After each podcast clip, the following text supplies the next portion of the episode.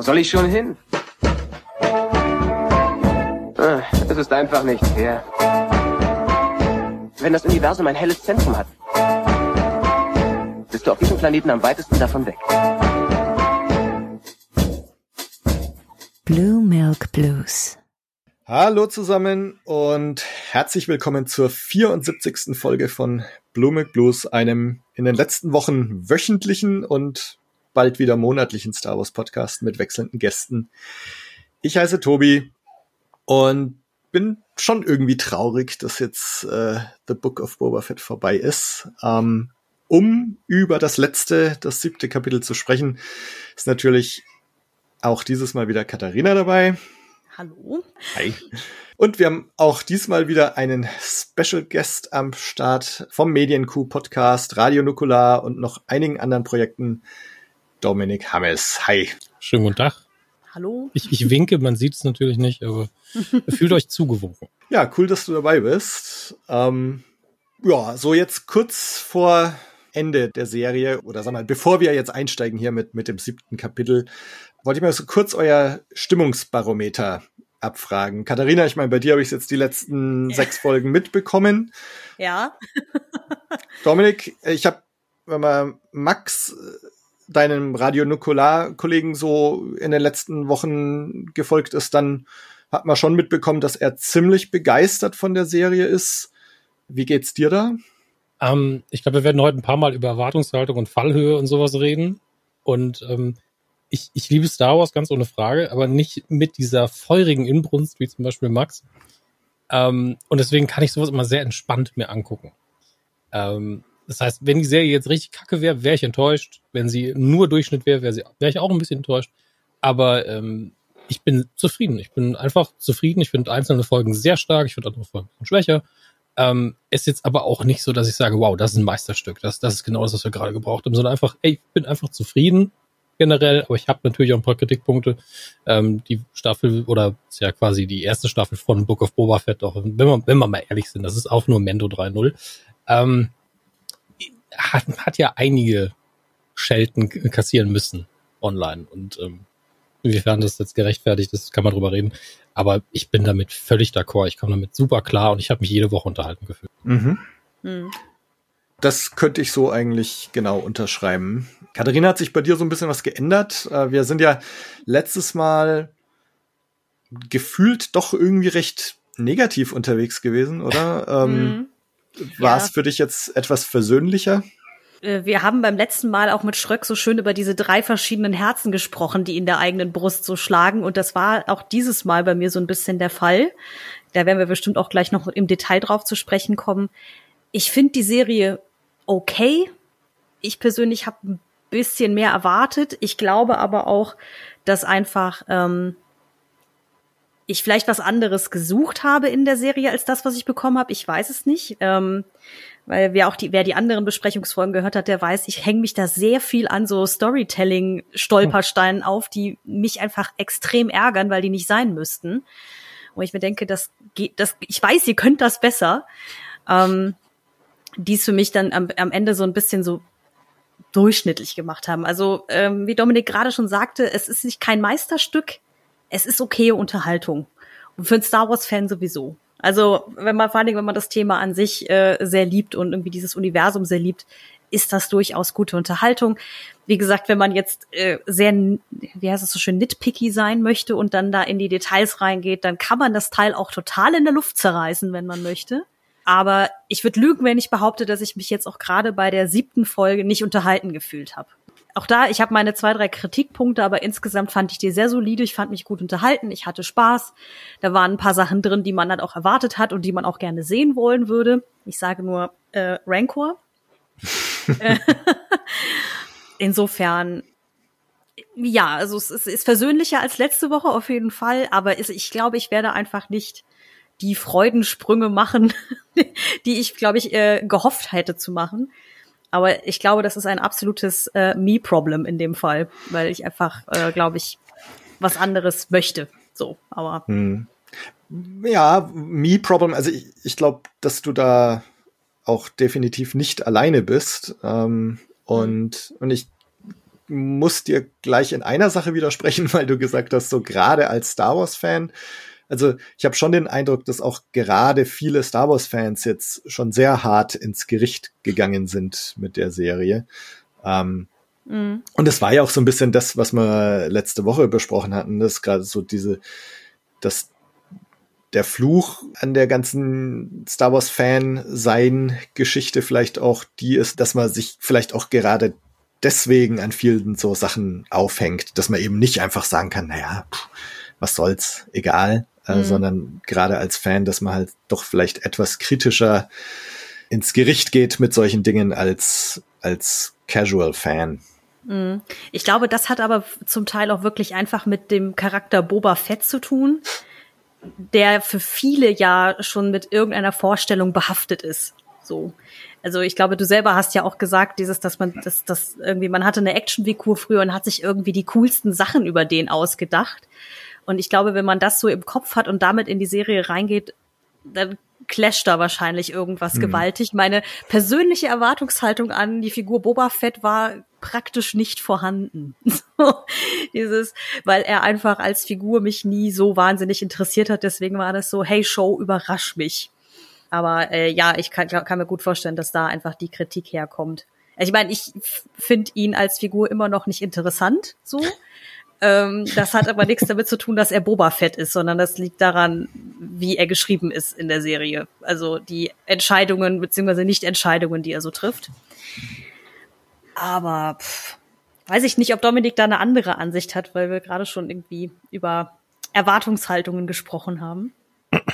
Ja, ich, ich höre da gerade sehr gespannt zu auch, weil ähm, ich ja in den, wie wir im Vorgespräch eben gemerkt haben, nicht so den Puls am Fandom habe. Das muss ich zugeben, das liegt auch daran, dass ich ein entspannteres Leben führen möchte.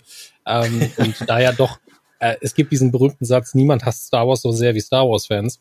Ähm, und der trifft eben manchmal zu. Ist natürlich komplett überspitzt, aber ähm, dieses leidenschaftliche, das ist mein Ding, ich liebe das. Und wenn sie dann nicht genau das tun, was ich will und mich trotzdem noch überraschen, dann muss ich, kann ich es nicht hundertprozentig gut finden. Das kann ja nicht klappen. Ja, das wissen wir alle. Wir können nicht alle die Momente rekreieren, wie ihr damals im Kino das zum ersten Mal gesehen habt. Das geht einfach nicht.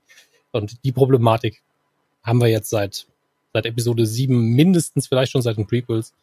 Und äh, ich glaube, ein Problem, was sich da auftut bei Star Wars, um mal ganz weit auszuholen, ist, gerade weil Disney gesagt hat, das ist jetzt Kanon und es gibt nur noch das. Und das ist genau das und nichts, alles, was wir veröffentlichen, gehört zusammen und muss zusammenpassen ich komme ja auch ein bisschen von der Comic-Kiste und ich sage immer, es wird nie den Batman geben, den ich, den ich im Kopf habe. Es ist aber auch völlig in Ordnung. Ich kann damit leben.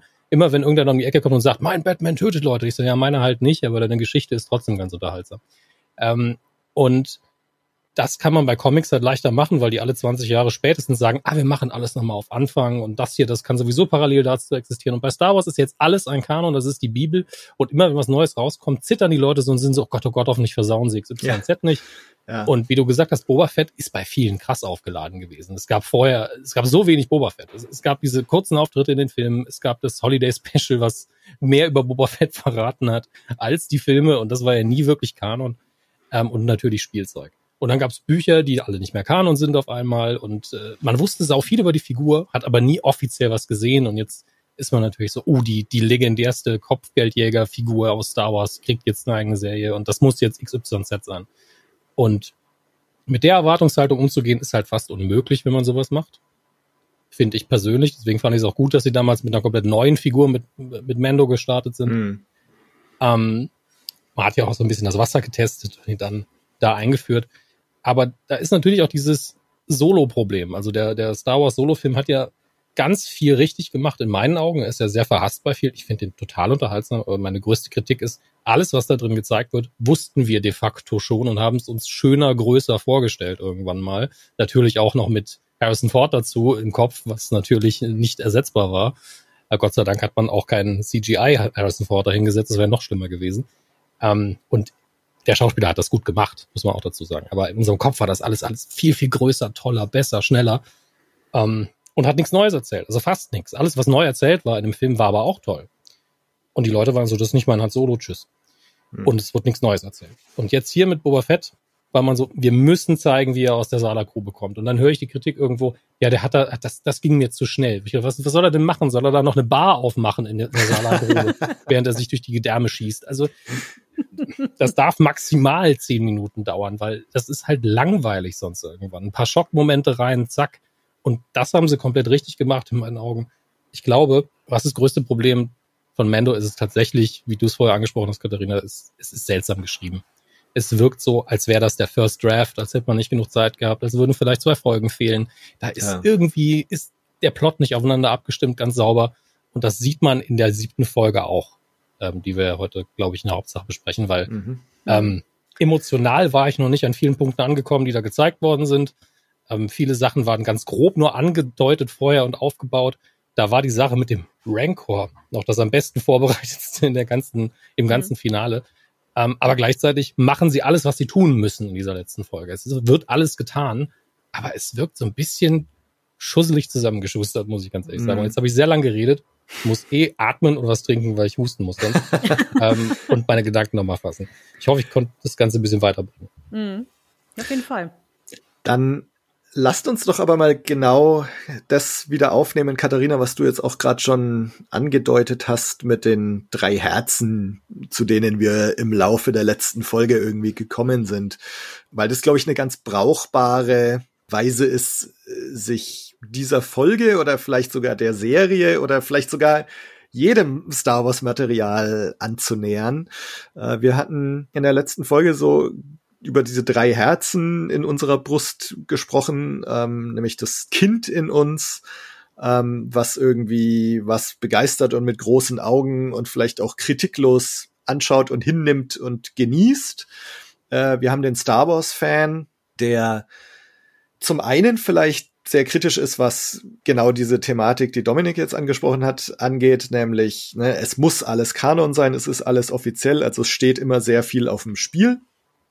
Ähm, und gleichzeitig hat der Star Wars-Fans vielleicht auch nochmal andere Bedürfnisse als unser drittes Herz, äh, nämlich so der Filmliebhaber, hat Schröck letztes Mal gesagt, ähm, oder, oder so der Kritiker, ähm, der dann nämlich genau solche Sachen anschaut, äh, die wir jetzt auch schon angedeutet hatten, Plot, Plot Holes, ähm, Storytelling, Pacing und so weiter. Ähm, lasst uns diese Folge vielleicht mal unter diesen drei Gesichtspunkten anschauen. Das Kind in euch. Äh, wo, wo wurde das angesprochen oder woran hattet ihr so eure kindliche Freude in dieser Folge? Ich würde jetzt einfach mal sagen, so das Gesamtkonstrukt, diese Folge war ja mit knapp einer Stunde, also ich zähle jetzt mal Vorspann und Abspann nicht mit, doch sehr lang. Ich glaube, es war sogar die längste in der gesamten Serie bisher. Mhm. Und es war ja eigentlich Action am laufenden Band, mehr oder weniger. Also da gab es ja nur relativ wenige Momente, wo es mal kurz innehielt. Und ähm, ich glaube, wenn ich jetzt das aus der kindlichen Perspektive betrachte und jetzt nicht darüber rede, wie Robert Rodriguez Action inszeniert, ähm, würde ich das vergleichen mit einer netten Achterbahnfahrt. Also, ne, dass man als Kind da sitzt und sich einfach erstmal mitreißen lässt, mit was kommt denn da jetzt als nächstes ich versuche es jetzt absichtlich nicht aus der Kritikerbrille zu betrachten, aber so, es ist halt irgendwie, ne, es bleibt spannend, es passiert immer was, es äh, explodieren viele Dinge. so, ähm, es ist sehr abwechslungsreich, also es ist ja nicht so, als ob wir nur einen äh, Standoff haben, sondern gefühlt irgendwie vier, so, ähm, die aber sich alle immer mal ein bisschen entscheiden. Äh, es kommen halt wahnsinnig viele Figuren vor. Also so rein, rein kindlich gesehen ist das so, wow, was passiert hier? es ist alles schön bunt. Also insofern, das finde ich, hat die Folge total für richtig gemacht. Und ich glaube, da kommt auch der größte Teil des Spaßes her, den ich jetzt am Mittwoch hatte, wenn ich ganz ehrlich bin. Auf jeden Fall macht die Action hier sau viel aus. Und jetzt, wo ich, ich lasse es ja immer nebenher nochmal auf dem zweiten Monitor laufen, ohne Ton, um einfach nochmal ein paar Denkanstöße zu kriegen. Und was mir als kindlicher Star Wars-Fan natürlich gefällt, das geht, zieht sich durch die ganze Serie und hat bei Mando schon angefangen, ist, dass der Look, finde ich, nicht eins zu eins natürlich die Originaltrilogie ist, aber es, es wirkt einfach so, als, als hätte man es direkt danach gedreht, als wäre es der gleiche Drehort. Man muss schon sehr genau hingucken, um zu realisieren, okay, es ist, es ist nicht mehr genau das wie damals. Man hat es von den Kostümen und so weiter und der Maske und den, der Optik insgesamt alles sehr, sehr gut gemacht. Und das fühlt sich einfach nach Zuhause an, ja. Und dann natürlich zu sehen, wie dieser, wie dieser Wookie abdreht, das, das ging mir richtig gut ab. ähm, weil so sehr ich Chewbacca liebe, er ist halt kein brutaler Wookie und das hier ist eindeutig der, der Arnold Schwarzenegger unter den Wookies. Und das ist auch mal ganz nett zu sehen, ja. Die ja sowieso so viel wegstecken können und so stark sind. Ähm, äh, was ich auch mochte, ist der Humor. Also gerade dieser Unterhändler, das mh, hm, mag den Schauspieler auch sehr, auch wenn ich seinen Namen gerade nicht parat habe. Das, das fand ich sehr, sehr schön. Auch wenn es natürlich ein, eine recht stumpfe Comedy-Szene war, weil jeder genau wusste, was hier passieren wird. Dann gab es auch noch eine Anspielung so ein bisschen an Butch Cassidy The Sundance Kid. Die fand ich ein bisschen, ich glaube, sie war da. Ja, also das Finale von dem Film, wenn sie sich, ich glaube, gegen die mexikanische Armee oder sowas stellen und man, man kriegt so ein pseudo-offenes Ende nach dem Motto, oh, vielleicht haben sie es doch überlebt. Ähm, ist hier nicht so krass ausgearbeitet, aber das Szenario war so ein bisschen das für mich. Ähm, hatte ich einfach Spaß dran. Also einfach, als wenn man das als Popcorn-Film sieht, diese Folge, dann kann man da weggucken und freut sich einfach. Da macht's viel Piu-Piu, viel Bum-Bum, Leute bewegen sich. es ist, wie hat die Mutter von Kevin Swift damals gesagt, oh, ich mochte den Film, ihr seid viel durch die Gegend gelaufen. Und ähm, so ähnlich ist es hier auch. Kostüm, Setting, Action, alles ist da muss dazu sagen, der Filmkritiker klopft schon an und sagt direkt, eigentlich kann Robert Rodriguez das doch besser. Das, das habe ich ein, zwei Mal im Hinterkopf gehabt, dass ich schon Sachen gesehen habe, von denen ich gedacht wow, das, das sah richtig gut aus. Und das hatte ich hier fast gar nicht. Also es ist einfach solide abgearbeitet. Hm. Aber wir bleiben beim, beim, beim Star Wars Kind Herz, hm. mach da weiter. Jetzt muss ich tatsächlich doch auch wieder so auf, auf Twitter und auf die Reaktionsbubble so kommen. Ähm, Tobias hat mir geschrieben, dass äh, er hat es mit seinem, ich glaube, sechsjährigen Sohn, hat er gesagt, angeschaut. Ähm, und dass er das deswegen durch ganz andere Augen auch gesehen hat. Also dass er sich halt von dieser Begeisterung hat mitreißen lassen. Und das glaube ich sofort. Und ich beneide ihn da auch fast äh, drum. Ähm, Schröck hat das gleiche ja auch angesprochen, eigentlich am Ende der letzten Folge. Ähm, also das ist so das eine, diese, diese kindliche Begeisterung die ich mir auch selber eigentlich gerne bewahre. Und wenn ich Star Wars anschaue, dann möchte ich eigentlich, dass dieses Kind in mir angesprochen und begeistert wird. Und das war jetzt auch definitiv der Fall in dieser Folge, muss ich sagen. Ähm, es gab genug Momente, wo ich mich einfach gefreut habe, wo ich bestens unterhalten war. Ich meine, diese ganze Mando und Boba-Szene, sie treten gemeinsam vor die Tür und kämpfen zu zweit. Äh, der eine schießt aus seinem Knie raus, der andere äh, aus seinem Handgelenk und äh, ne, also so, so genau so, wie man sich eigentlich vorgestellt hat, die zwei jetzt mal in Action zu sehen. Den Rancor-Ritt, der ja, wir wären ja alle enttäuscht gewesen, wenn der jetzt nicht gekommen wäre. Ähm, das war schon ziemlich geil. Und Fennec Shand mal in Action zu sehen, wie sie da nach Moss Eisley geht und ähm, so im Alleingang da den Bürgermeister und die anderen Pike-Schergen und den lokalen Anführer ähm, ausschaltet. Äh, das fand ich schon ziemlich cool.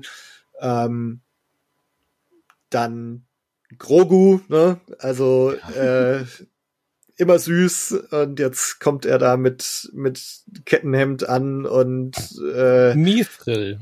Ja. Einfach Mithril. Genau. Einfach, als hätte man Frodo nochmal da reingeschrieben. Das ja. kann doch nicht sein, dass er wirklich diese Herr der Ringe-Nummer so eins zu eins kopiert, aber da denke ich dran drüber nach, was Star Wars eigentlich ist. Und dann bin ich so, ja, macht einfach. Ja. ja. Klaut, wo ihr wollt. Ja, ich, das habe ich auch gedacht bei dieser, also für mich sah es sehr nach so einer King Kong-Referenz aus, wenn der Rancor da auf diesen ja. Turm draufsteigt und so. Ich habe dann gedacht, so, war das jetzt nötig? Aber auf der anderen Seite, in dieser ganzen Staffel sind so viele äh, Anspielungen und Hommagen an irgendwelche anderen Sachen, die vorher da waren so wie Star Wars eigentlich auch an sich ja schon geboren wurde als Eben. Hommage an genau. und an Kurosawa ja. und so. Dieses, ach egal, fuck it. das ist einfach ein popkultureller Mischmasch immer schon gewesen und genau. deswegen ist es völlig okay, dass man das macht. Hm. Ja. Ähm, aber mit, bei dem Catnap war ich halt so, das ist halt so eindeutig gefühlt, dieses Beskar, was ja auch nichts anderes ist als bei DSA wäre es Zwergenstahl. Und dann ist halt Mithril bei der Ringe. Ich glaube, das ist Mithril, ich bin mir nicht sicher. Mhm. Nicht, dass ich jetzt Mithril mit Mithrandir verwechsel, was wiederum Gandalf wäre, aber mhm. mein Nerd ist showing, ich weiß. ähm, ich, ich bin auch gerade ein bisschen begeistert. Jemand, der auch ein bisschen Herr der Ringe-Lore kennt. Ich bin ja, also wirklich einmal, gele einmal gelesen, aber wenn man, wenn man 14 ist, dann reicht das fürs Leben, glaube ich. Ja. Mhm.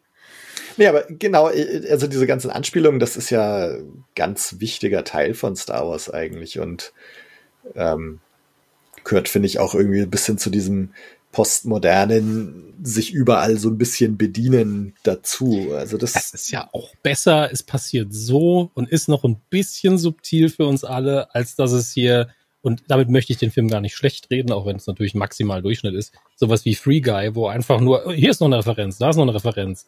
Oder eben Ready Player One, also wo es einfach hm. zum Fetisch irgendwann wird und keinen Inhaltswert mehr hat. Ja. Und hier passiert es nebenbei und das ist in Ordnung. Und es ist auch jedes Mal so, dass ich denke, ja, okay, also es passt zu, zur Figur Mando mit dem Catnamd als Geschenk. Äh, es passt in diesem Moment auch die King Kong-Anspielung voll okay. Ich glaube, meine größten Probleme sind ist hier immer noch die langsamste Biker-Gang der Welt. ähm, aber ansonsten äh, bin ich damit völlig einverstanden. Mhm. Ja. Ich glaube auch fast, dass dieses diese Referenzen, die Star Wars ja auch schon immer ausgemacht haben, also dass ja eigentlich George Lucas auch nur als Inspirationsquelle genutzt hat, was ihn früher begeistert hat und daraus was Neues gemacht hat. Ich glaube, das macht auch so ein bisschen dieses Heimatgefühl aus, was du eben ja. meintest. Und weil das auch in der Serie so drin ist, hat man schon dieses Gefühl, ja, das ist halt wirklich irgendwie es fühlt sich nach Star Wars Universum an. Es ist jetzt nicht was so komplett aus der hohlen Hand gegriffen ist. Also, wo man denkt, das erkenne ich jetzt nicht wieder. So. Also gerade Mos Espa fand ich schon, dass es sehr diesen äh, Vibe aus den aus der Prequel-Trilogie halt auch einfach hatte, optisch, als auch von den Leuten, die da rumliefen äh, und so, dass man wirklich dachte, ach ja, ist gemütlich hier, ist, wie, ist wie zu Hause. Und und ich finde auch, und das habe ich ja keine Ahnung in in der Besprechung der zweiten Folge oder so, glaube ich, schon gesagt, dass dass ich finde, man merkt auch, dass sie ähm, mehr mit dieser Technik von, von dem Volume jetzt, dass sie da noch mehr draus machen als bei Mando. Also ich finde, die Sets schauen einfach noch voller aus, belebter, mhm. lebendiger, größer, echter, wie auch immer. Und, und das finde ich eine total positive Sache. Also, dass sie das auch weiterentwickeln und, und man merkt, finde ich, dass sie sich immer besser damit zurechtfinden. Ähm, was mich sehr optimistisch stimmt auch so für die, für die Zukunft von mhm. Star also Wars Serien. vom Produktionswert muss man dir einfach zustimmen, weil man sieht ja, dass hier einfach mehr passiert und einfach mehr, mehr Raum auch ja. kommuniziert wird über die Kamera. Ähm, äh, aber ich muss ganz ehrlich sagen, ich glaube, das könnte auch eins der Probleme sein, weil, weil Mendo gerade in Staffel 1, die wussten, okay, wir dürfen nur XYZ, der Raum ist zu eng. Was ja. dürfen wir überhaupt machen? Und dann musst du in diesen kleinen Umständen, musst du einfach eine kompakte, durchkomponierte Geschichte erzählen. Und die, das haben sie bei Mendo zum Teil so gut gemacht, Einzelepisoden wieder zu erzählen, die in sich funktionieren, die wirklich so ganz klassisches Fernsehen waren. Und Boba Fett hat storytechnisch genau das Problem, dass das hier sowieso im Ansatz schon nicht passieren kann, weil das ein ganz anderes Konzept ist. Ähm, und dass wir uns deswegen, glaube ich, so ein bisschen verloren fühlen an ein, zwei Stellen und nicht wissen, was will die Dramaturgie mir eigentlich gerade sagen. Mhm. Und eigentlich so eine Krankheit hat, wie man sie bei vielen aktuellen Serien so in den letzten, innerhalb der letzten fünf Jahren sieht, ähm, wo das aber schlimmer ist, wenn die halt nicht wissen, wie viele, wie viele Folgen machen wir überhaupt und, und was ist eigentlich der Plot über die ganze Staffel hinweg. Das ist bei vielen anderen Serien viel, viel schlimmer, dass man gar keine Ahnung mehr hat, was für eine Folge habe ich gerade geguckt. Bin ich gerade nur von A nach B gegangen, haben Leute einfach nur irgendwas gesagt, hätte ich die Folge überhaupt gucken müssen. Das ist es bei Boba Fett ja Gott sei Dank noch nicht. Ähm, habe ich bei vielen Serien irgendwann gehabt, wo ich gar nicht, mehr, ich weiß nicht mehr, wie die Serien heißen, so belanglos war das irgendwann. Mhm. Ähm, aber ich merke einfach diese Unsicherheit im Erzählen hier. Und ich kann aber meinen Finger nicht drauflegen, was aber noch ein ganz gutes Zeichen ist, weil dann kann ich nicht sagen, ja, das war doof, das war doof, das war doof, sondern irgendwie fühlt es sich nicht so rund an wie Mendo. Das ist alles. Ähm, mhm. und ja, ich kann maximal bei zwei, drei Stellen überlegen, hm, hier ist, das haben sie nicht vorbereitet oder das, das, kommt zu früh. Und das sind halt so Kleinigkeiten, dass ich mich, dass ich mir schon dumm vorkomme, darüber zu meckern. Mhm. Tatsächlich. Aber lass uns da nachher nochmal drauf kommen. Ja, bitte. So, ich, ich schweife auch gerne ab. Genau, äh, den, den Gesamt äh, Eindruck anschauen. Gibt es da noch Sachen, wo ihr sagt, so da hat das Kind in euch aufgejubelt? Also wäre ich jünger, er hätte mein Kind ein bisschen mehr aufgejubelt, als äh, am Schluss die Prequel-Droiden äh, nochmal angerollt kamen. Das heißt, die kamen, glaube ich, nicht angerollt. Das waren ja die großen Tanks, die sind ja nicht gerollt. Aber diese typischen Schutzschilde hatten sie ja dabei, wie man sie aus den Prequels kennt. Ja. Und ich glaube, wenn ich mit den Filmen aufgewachsen wäre, hätte ich gesagt, wow, super toll. So war ich nur, uh, interessant. Ähm, aber da bin ich einfach zu alt für. Bin mhm. ja so Special Edition Generation eigentlich. Und ähm, ja. trotzdem, ich fand das schön, dass man äh, für, um die größeren Knarren, die hier die, die Pikes nochmal ausgepackt haben, dass das dann auch Knarren waren, die wir schon kannten. Das ist, finde ich, immer wieder gut. Es war so der Walker, äh, für Mando war das hier, aber den am Walker hatte ich halt auch mehr Spaß, muss ich sagen. Hm. Mhm. Ja, ich stimme dir da, glaube ich, voll zu. Ich habe ein anderes Problem mit den, mit den Ruinen, da können wir aber bestimmt später drüber sprechen, wenn es um die Kritik an der Folge geht, ähm, was aber nichts mit den Druiden an sich zu tun hat, sondern mit der Art und Weise, wie die Figuren auf die Druiden reagiert haben. Ähm, ich glaube, meine, mein persönliches Highlight war, wie Dominik schon sagte, dieser Moment, wenn ähm, Chrysanthemum wieder auftaucht. Also man sieht ihn ja, wie er ja vor diesem Haus vom Bürgermeister, von dessen Büro da ja von diesem Haufen Trandoshaner angefallen wird und äh, er dann einfach ein paar Minuten später so an einer ganz anderen Ecke auftaucht und die dann so an ihm hängen wie so Puppen. so ist es ist mir doch egal, haut alle ab und so und er die da durch die Gegend moscht. So, das, das fand ich schon extrem unterhaltsam, muss ich sagen. ähm, ja, und äh, was du auch gesagt hast, Tobi, halt einfach dieser Kampf äh, von von Boba Fett und Mando so Seite an Seite, so ich glaube, das war halt auch eben gerade bei dem Titel im Namen der Ehre und weil sie ja davor halt auch sehr über Ehre und so dran sind im Dialog, halt so ein bisschen der, sagen wir mal, emotionale Höhepunkt, den sie sich wahrscheinlich gewünscht haben für diese Serie. Und das war, glaube ich, für mich auch mit so das Highlight, würde ich sagen, ja. Ganz interessant überhaupt diese Szene, ne, dass da, also erstens der Mando, ne, dass der schon immer noch sehr an dem festhält, woran er halt seit Jahren geglaubt hat. Also es, im Mando haben wir ja oder oder jetzt auch in der in der fünf, im fünften Kapitel ne, diesen Bruch, wo die Waffenmeisterin ihn jetzt quasi rausschmeißt.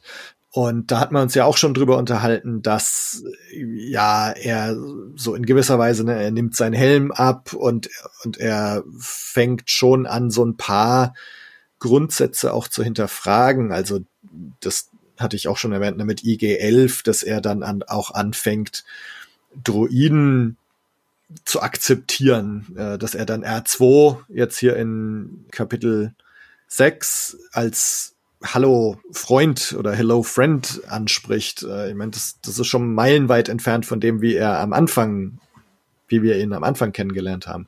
Äh, trotzdem hält er ja noch an diesen Glaubensgrundsätzen fest, was ich schon ganz interessant fand. Und und Boba ist halt auch jetzt irgendwie so ein, ein Mann von Prinzipien geworden und ähm, will seine Leute nicht verlassen. Ich meine, ne, da kann man jetzt immer noch drüber streiten, ob, ob man ihm das jetzt abnimmt oder, oder ob man glaubt, wo kommt das auf einmal her, ne, seine Leute. Mhm. Aber äh, trotzdem, also die, diesen ganzen Dialog, äh, dass sie quasi so sagen, so wir sind jetzt bereit für diese Überzeugungen und Prinzipien in den Tod zu gehen, äh, fand ich schon eine coole Szene. Ich glaube, das ist auch das eine Thema, was ich fand, was sie relativ gut durchgezogen haben bis jetzt in der Serie, ist halt dieses ja Patchwork gefundene Familie-Ding irgendwie. Ne? Also gerade bei Mando geht's ja mit seinem Glauben ja auch viel um Loyalität und Solidarität, ähnlich wie bei Boba halt auch und so. Und letzten Endes die der gesamte Showdown auch mit den mit der langsamsten Mofa-Gang der Welt und den äh, Leuten aus Freetown und so. Das ist ja auch so ein bisschen bisschen klassisch Star Wars Star Wars oh Gott Star Wars Rebellentum irgendwie schmeißen Haufen äh, ja Außenseiter oder Misfits zusammen, die dann halt irgendwie gegen die Bösen kämpfen so ne. Mhm. Also das haben sie schon irgendwie finde ich rein rein thematisch richtig gemacht da in dem Finale. Wie das jetzt inszeniert ist, wie gesagt, kann man sich dann im Detail drüber streiten.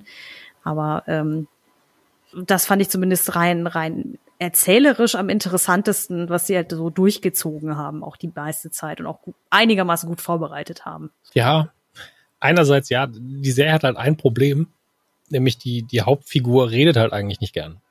Mhm.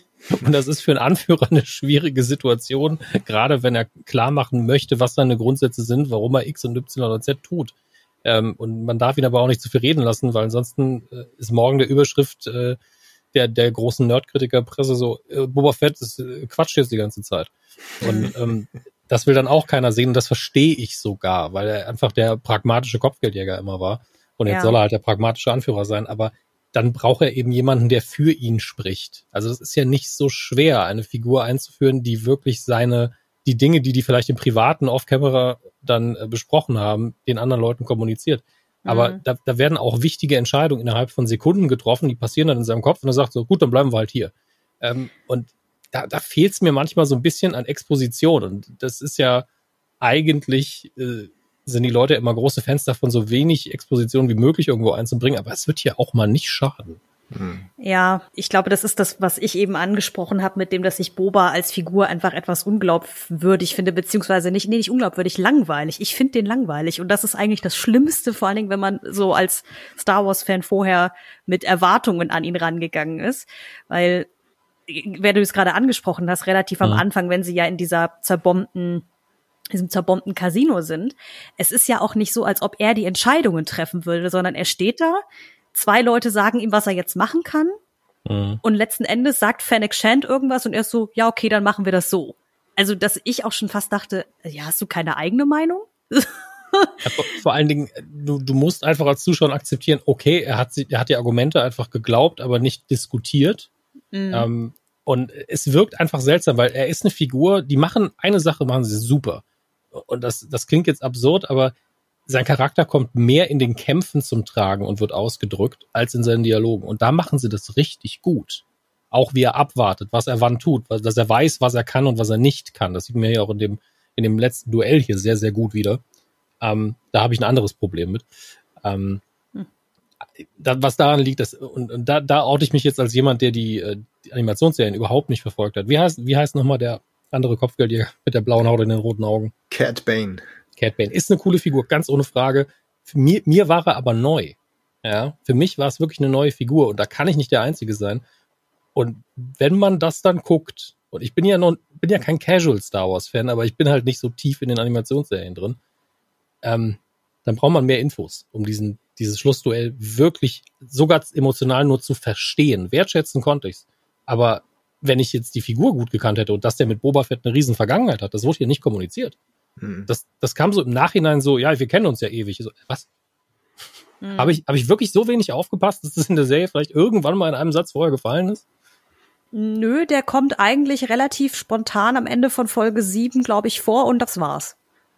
Und Ja. da haben wir mit Schröck auch drüber diskutiert, dass, dass ich halt schon sagte, dieses, wenn du nicht weißt, wer er ist, fragst du dich, was, also äh, abgesehen davon, dass ich seinen Auftritt unfassbar cool fand, ja. Naja, ohne Frage. Cooles Design, cool gespielt, also gesprochen. Ja, ja, Ähm, ich finde alles den auch- cool gemacht. fand ihn in Folge 8, äh, Folge 8, Folge 7 jetzt auch immer noch wahnsinnig Ja. geil gemacht und super, Super. bedrohlich auch. Aber wenn du keine Ahnung hast, wer er ist, ich habe mich das wirklich gefragt, ob man dann nicht ein bisschen in der Luft hängt. So. Tut man.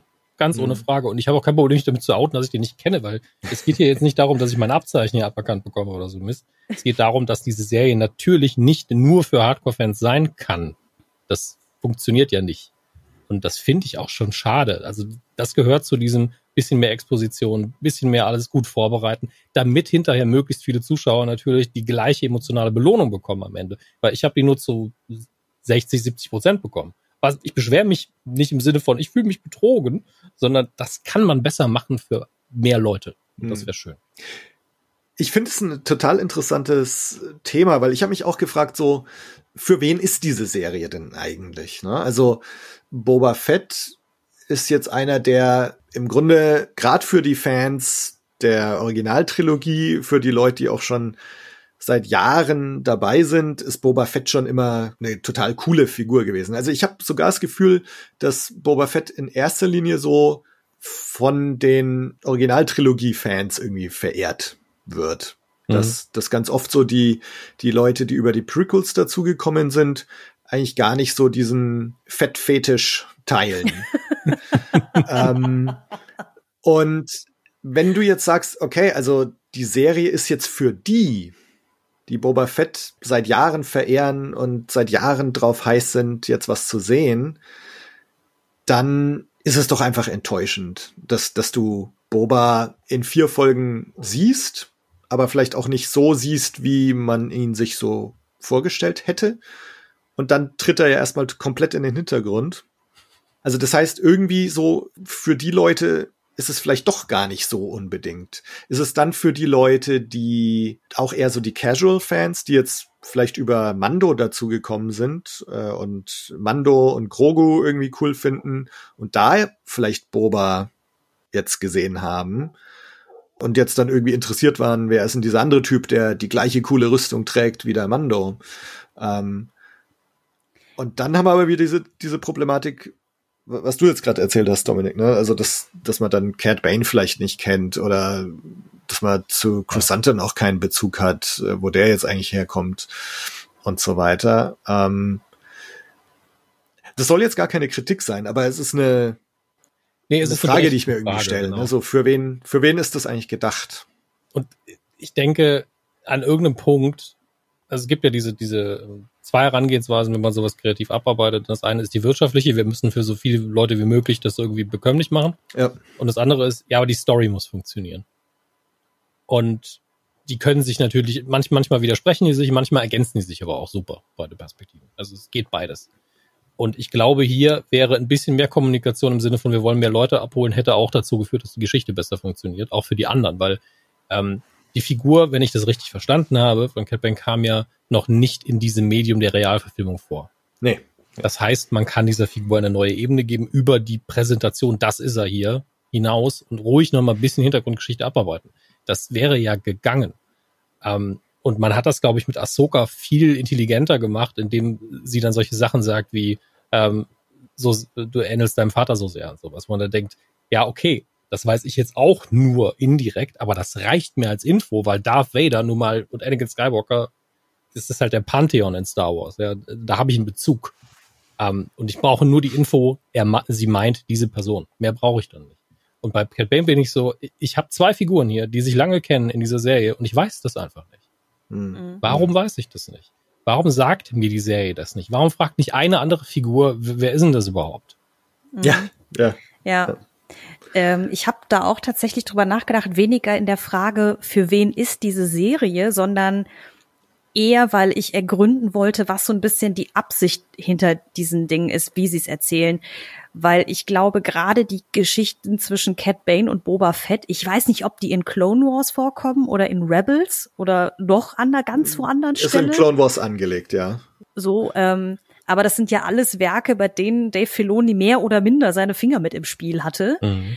dass ich das Gefühl hatte, dass quasi diese Serie vielleicht das ist jetzt wirklich eine ganz wilde Vermutung meinerseits, aber dass natürlich in seinem Kopf oder im Kopf dieses Kreativteams eine Kontinuität hat innerhalb dieser gesamten Serien, an denen sie Stimmt. schon gearbeitet haben. Aber davon auszugehen, dass das halt jeder kennt, finde ich schwierig. Ja. Ähm, ich habe nämlich wirklich mich gefragt, warum es mich ein bisschen stört und es ist der gleiche Grund, warum ich nie wirklich ins Comic-Lesen eingestiegen bin. sorry, jetzt kommt ein ganz kleiner, äh, ganz kleiner Detour. Ich komme irgendwann wieder zurück. Aber ich habe, glaube ich, meine ersten Comics gekauft, da war ich so zwölf, dreizehn, weil ich halt eine bestimmte Figur oder eine Serie cool fand. So. Äh, in meinem Fall war, also ich habe zum Teil Star Wars Comics gelesen, es gab auch welche für Tomb Raider und dann gab es eine Serie, die hieß Witchblade. So. Mhm. mhm. Und man kommt dann halt irgendwann immer an einen Punkt, oder kam ich zumindest, dass irgendwie dann, ne, nach irgendwie vier, fünf Ausgaben war dann der aktuelle, der aktuelle Story Arc abgeschlossen und dann fing die nächste an. Und dann gab es wirklich irgendwann so einen Moment, wo komplett neue Figuren auftauchten, aber auch nicht etabliert waren und nichts. Ähm, und die Story irgendwie gefühlt zwei Jahre nach vorne gesprungen ist. Ich musste dann erstmal herausfinden, dass es in der amerikanischen Comicwelt sowas wie Crossovers gibt. Das heißt, ich hätte dann erstmal eine andere Serie lesen müssen, mm. in der mm. meine Figur, die ich gut finde, als Gast aufgetaucht ist um dann wieder den Anknüpfungspunkt hier für meine eigentliche Serie zu finden. Mit dem Ergebnis natürlich, wenn man das macht, dass man von der eigentlichen Serie, in der es eigentlich spielt, keine Ahnung hat. So. kauf mehr Hefte. Darum ja, ja, so kauf mehr Hefte und ähm, weil zum Beispiel jetzt mal ganz blöd gesagt, wenn man keinen Bock auf Boba Fett hatte, man The Mandalorian aber gut findet, dann ist man nach Staffel 2 am Ende des, des Finales so, oh nein, er und Grogu haben sich getrennt. Aber hey, da gucken wir mal in Staffel 3 rein und dann ist Grogu wieder da, ohne Erklärung. Ne? Also jetzt ja. mal ganz blöd gesagt, das ist so ein ich ähnliches Phänomen. Ähm, ich glaube, Tobi, du hast es letztes Mal das, das Connected Universe oder so genannt. Das ist mhm. halt so dieses, ich weiß nicht, wie gut ich das persönlich finde, ähm, weil ich halt doch nicht so der, also nicht mehr der Star Wars Heavy Duty Fan bin und mir alles reinziehe, was kommt. So. Deswegen, ja, deine Frage, Tobi, äh, für wen ist diese Serie eigentlich, ist total berechtigt. ich, ich glaube allerdings, ähm, auch absolut berechtigter Einwand und da kommen wir, so, glaube ich, auch langfristig zu dem großen Themenkomplex. Moment mal, die Serie heißt Boba Fett und eine Folge dreht sich einfach nicht um Boba Fett, also überhaupt nicht. Ähm, ich glaube allerdings, es ist kein Zufall, dass nicht parallel zu The Book of Boba Fett auch eine weitere Staffel Mandalorian läuft. Ich glaube wirklich, dass das so angelegt ist nach dem Motto, hier wird einfach die Geschichte konstant weitererzählt. Das ist die Zeitlinie auch und wir lassen es nicht parallel irgendwie laufen, dass man auch noch parallel zwingend gucken muss. Ähm, und deswegen heißt dieses Ding ja auch Book of Boba Fett und ich glaube, bin mir nicht sicher, aber ich glaube, das hier soll ja auch nicht fortgesetzt werden als Boba Fett Serie. Mhm. Ähm, sondern soll so ein Kapitel darstellen in diesem, in dieser Reihe des Star Wars Kanons, die sich eigentlich hauptsächlich um den Mandalorian dreht. Ich bin mir da aber nicht sicher. Ja. So vermute ich es aber. Ja, also genau. Also bisher ist nix angekündigt. Ähm, also Staffel 3 vom Mando ja schon. Also sie haben ja sogar das Drehen schon angefangen. Jetzt dann mit Corona, glaube ich, nochmal eine Pause eingelegt, äh, zwangsweise. Ähm, und Book of Boba Fett so bisher schaut es tatsächlich danach aus, als würde es jetzt dabei bleiben bei dieser einen hm. Staffel. Ähm, natürlich, also irgendwie, ich würde mir jetzt schon wünschen, dass es weitergeht eigentlich. Ne? Also jetzt, aber das ist jetzt wiederum die Frage. Also wir haben ja hier im Grunde so das Mando-Verse. Ähm, ja. Und ähm, in, in, diesen, in dieses Mando-Verse gehören eine bestimmte Reihe von Figuren jetzt dazu. Ich meine, Grogu und Din Djarin natürlich sowieso, aber Boba Fett und Fennec Shand gehören jetzt irgendwie mit dazu. Cobb Vanth gehört irgendwie mit dazu. Ähm, übrigens habe ich mich auch gefreut, dass er anscheinend doch überlebt hat, wie man in dieser Post-Credits-Szene noch gesehen hat. Das war ähm, auch eine dumme Kommunikation der Serie. Man sieht ihn angeschossen, er lebt eindeutig noch, dann kommen sie vorbei und suggerieren einem, er ist tot und dann in der After-Credits in den Bagdad-Tank. Mein Gott, ey. Ja. Also. ja. Und dann kommt noch dieser komische Modder vorbei nach dem Motto so, und aus dir machen wir jetzt einen Cyborg.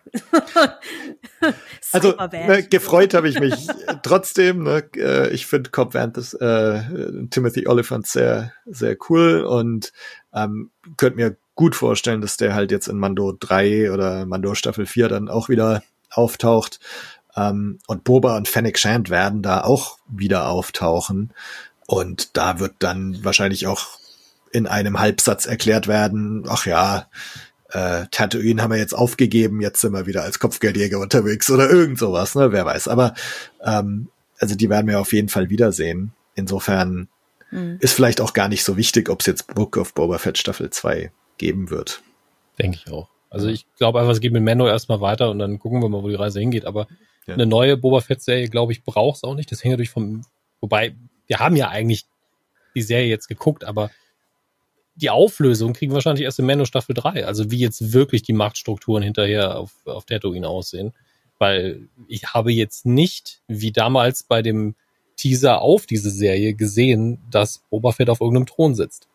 Und ähm, wie sich das jetzt alles zurecht spielen wird, das kriegen wir wahrscheinlich dann in Mando Staffel 3 äh, zu sehen. Ja, ja. Aber gleichzeitig ist die Dramaturgie halt abgeschlossen und deswegen ist es auch in Ordnung, dass es da nicht nochmal was Neues kommt. Ja. Ich habe ganz kurz nochmal drüber nachgedacht wie das mit den klassischen Boba Fett-Fans aussieht, weil das, finde ich, ein sehr guter Ansatz ist, weil ich glaube, die richtigen Hardcore-Puristen davon sind alle komplett enttäuscht davon. Mhm.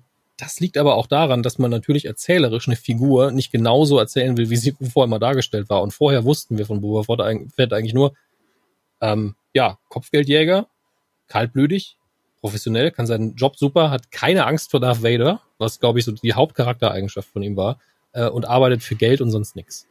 Ja. Das war alles, was wir wussten. Wir wussten nicht mehr, wie seine Stimme richtig klingt. Und ja, die Figur, da, da hätte man auch eine Serie draus stricken können. Aber erstens wissen wir, dass er irgendwann im Salak-Pit landet und wir setzen eben danach an. Und ich gehe mal davon aus, dass sowas einen Menschen verändert. Ähm, hm.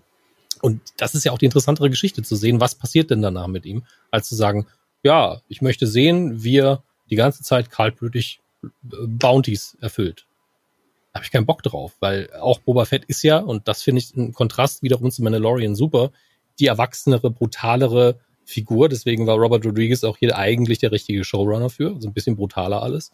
Weil man sieht es hier auch wieder. Mando ist zwar mindestens genauso ein effizienter Kämpfer, aber das wirkt alles ein bisschen kinderfreundlicher. Nicht nur wegen Grogu, sondern auch, weil der diesen, diesen, dieses Credo hat, diese, diese Glaubenssätze, weil er Mandalorian ist.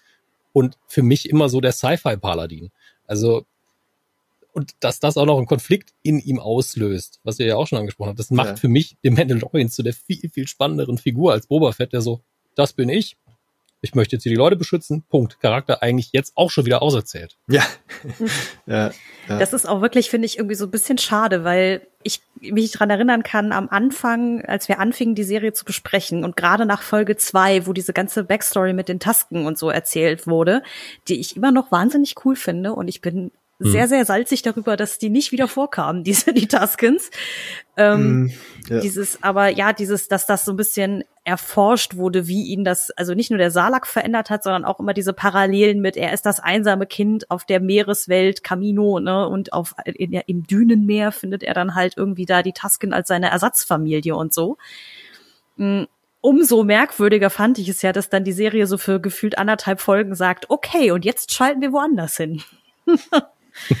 so, das war dann so, hm, fandet, fandet ihr selber Boba Fett so uninteressant? Und dann kriegt Mendo auch noch den coolsten Auftritt in der ganzen Serie. Das ist, Ja. Ja, ja. ähm, bevor wir zu sehr abschweifen und wir nicht mehr das, was wir ursprünglich verkauft haben, hier machen, muss also ich euch noch mein Lieblings-Star Trek-Film ist Ähm, was hat mir jetzt gesagt? Also das, das Kinderherz, was in unserer Brust äh, schlägt äh, Mhm. und äh, der erwachsene Star Wars-Fan, jetzt noch nicht der Kritiker, aber der, der Star Ich Wars-Fan. glaube, wir haben sehr viel Kritiker ge gemacht. Ja, ja, haben wir, wir, wir sind jetzt, haben eigentlich schon den Kritiker vorweggenommen. Gibt es denn noch ähm, Dinge, die den, den Star Wars-Fan in euch beschäftigt haben? Im, Im positiven, vielleicht auch im negativen Sinne? Also im positiven Sinne kann ich immer nur wieder sagen, was ich am Anfang schon erwähnt habe. Ich, ich, ich liebe die Kostüme. Ich liebe es, so viele Aliens zu sehen. Dass das alles, und wenn es nur ein Schaulaufen wäre von allem, was Lucasfilm äh, auf Lager hat, wäre ich ja schon glücklich. Ja. ähm, das ist einfach schön, sich in dieser Welt noch mal ein bisschen aufhalten zu können.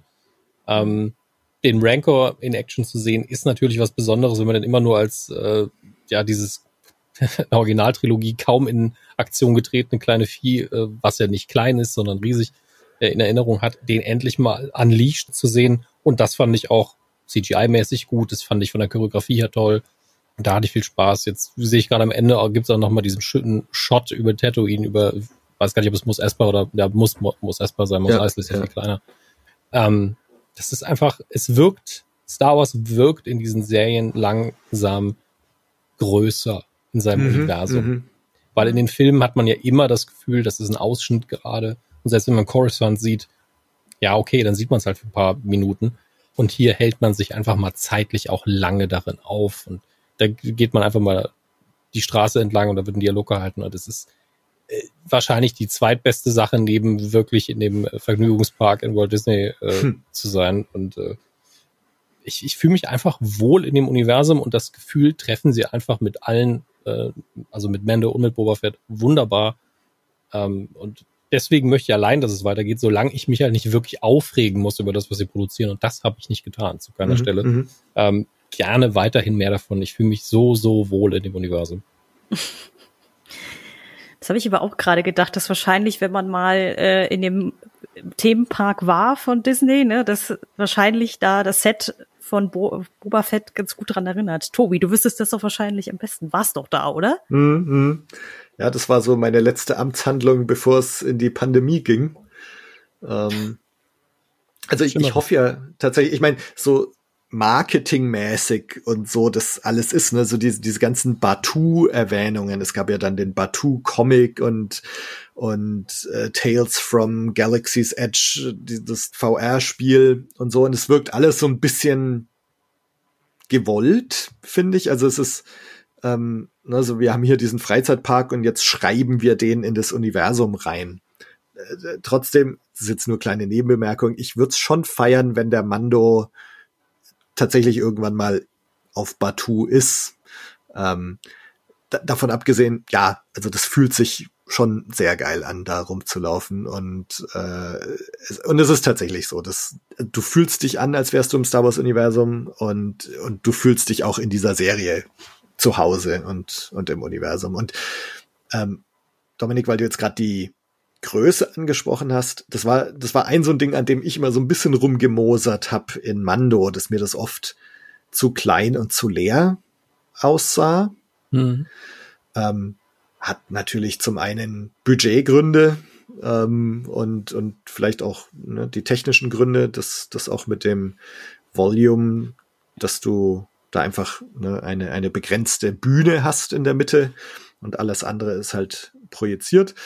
Ähm, aber ich finde, was ich vorhin schon gesagt hat, es, es schaut immer größer aus jetzt. Also diese, wie, wie Mos Espa jetzt realisiert ist in dieser Serie, das haben sie im Mando in dieser Größe noch nicht geschafft. Und das finde ich sehr cool. Äh, und das macht mich auch sehr optimistisch, was Mando in der Zukunft angeht und was eben andere Star Wars Serien angeht.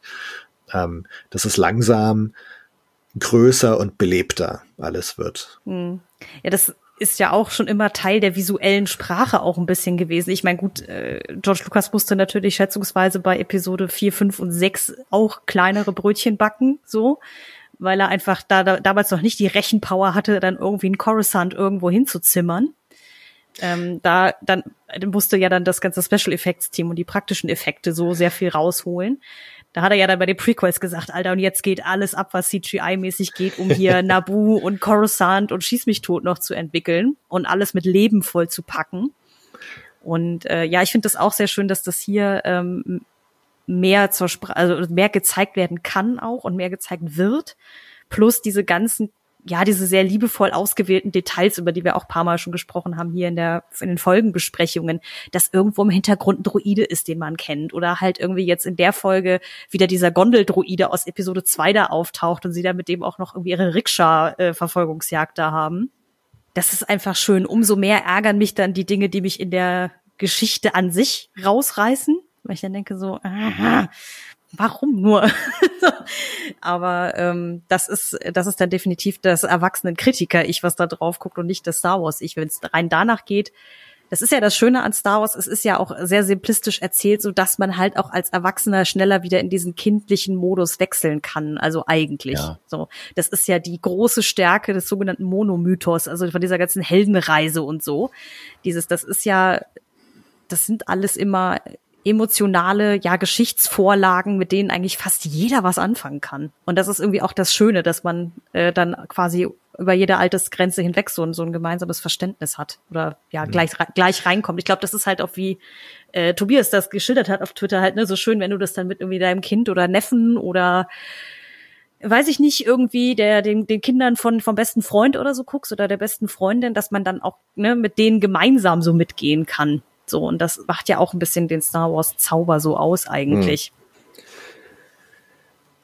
Weil du jetzt gerade die Originaltrilogie angesprochen hast, was ich damals schon immer so ein grundsätzliches Element von Star Wars fand, waren so die Größenverhältnisse, dass du immer Sachen hattest, auch in der Originaltrilogie, gleich in Episode 4, die so riesig sind. Ne? Also du hast die, die legendäre Eröffnungsszene. Ne? Du, du steigst mit dem Blockade Runner ein, denkst dir, wow, geiles Raumschiff, und dann siehst du diesen riesenhaften Sternzerstörer, der gar nicht mehr aufhört, über die Kamera zu fliegen oder dann siehst du den Falken, als du den dann in dieses eine Tor vom Todesstern reinfliegen siehst. Ne? So dass dann der Falke auf einmal winzig klein, weil halt der Todesstern so groß ist. Ähm, und das hat sich damals ja auch so in den Spielsachen irgendwie wieder gespiegelt. Ne? Also du, das, du konntest als Kind theoretisch ja dieses Riesenmodell vom Falken haben oder oder ein Ad-Ad Walker, der riesengroß war und also das war so eine Sache, die mich als Kind auch immer total an Star Wars fasziniert hat, ähm, dass, dass da Sachen sind, die einfach so überlebensgroß sind. Ähm, das fehlt mir gerade noch so ein bisschen in diesen Serien, aber vielleicht kommen wir da ja noch hin. Mhm. Ähm, ansonsten vielleicht so jetzt als Star Wars Fan, ähm, was ich noch ganz interessant finde, ähm, Jetzt haben wir zwar Luke äh, in der im Kapitel 6 gesehen und er zündet auch mal sein Lichtschwert. Jetzt hat der Mando natürlich den Darksaber, aber ich finde trotzdem interessant, dass Star Wars irgendwie auch ziemlich gut funktioniert ohne Jedi und Lichtschwerter. Und das ist auch ein Aspekt von Star Wars, den ich irgendwie gerne sehe und gerne mehr davon hätte. Ähm, und äh, das ist definitiv was, was, was mich so auch anspricht und ähm, was ich sehr genieße an dieser Serie. Hm. Ganz kurz zu der Größe, was du angesprochen hast. Hm. Für mich war das bei Mendo ja tatsächlich immer das Hauptargument für die Serie, dass man kleine Dinge genommen hat, die sich dann wieder groß angefühlt haben, weil ja. wir eben nicht den galaktischen Krieg haben und die, mhm. und die Space Wizards, die sich jetzt gegenseitig irgendwelche Blitze um die Popos schleudern. ähm, das ist wunderschön und ich liebe das, aber es war halt auch wichtig, das mal runterzubrechen. Und ähm, klar, bei Boba, ich meine, das ist jetzt ein, ein Bürgerkrieg gewesen, immerhin. Und da muss man ja auch ein bisschen was auffahren. Und es ist natürlich gut, wenn sie diese, wenn sie mehr Spielzeuge benutzen dürfen. Ähm, aber man sollte ja, glaube ich, auch nicht versuchen, die ganz großen Sachen anzupacken, tatsächlich. Hm. Ähm, ob man hier noch irgendwie viel mit Jedi sieht, weiß ich ehrlich gesagt nicht. Mein Grogo ist da, aber Grogo ist ja auch kein, kein, also, ja, sagen wir mal, er ist, er ist evangelisch, er ist kein Katholik. Ähm, ja, also es ist einfach eine andere Konfession. Man sieht ja auch ähm, Force Wielder in, ähm, in Rogue One, ohne dass das Jedi sind. Und ähm, das ist auch ein Bereich, der einfach für die Erzählweise der, der Serien viel, viel bekömmlicher ist am Ende des Tages, weil die nicht so einen harten Kodex haben, weil Jedi sind einfach Zölibat, Zölibat gebundene, langweilige ähm, Leute, die alles, immer alles richtig machen wollen. Siths sind einfach Klischee böse und die Serien hier spielen ja komplett im grauen Bereich, wo man einfach ja. viel mehr machen kann. Ähm, deswegen bin ich auch ganz froh, ähm, wenn wir das nur dann drin haben, wenn es Sinn ergibt und wenn es der Geschichte auch nochmal einen Kick gibt und äh, mit dieser Schwarz-Weiß-Dualität äh, möchte ich mich da gar nicht aufhalten müssen, wenn ich ehrlich bin. Mhm. Mhm.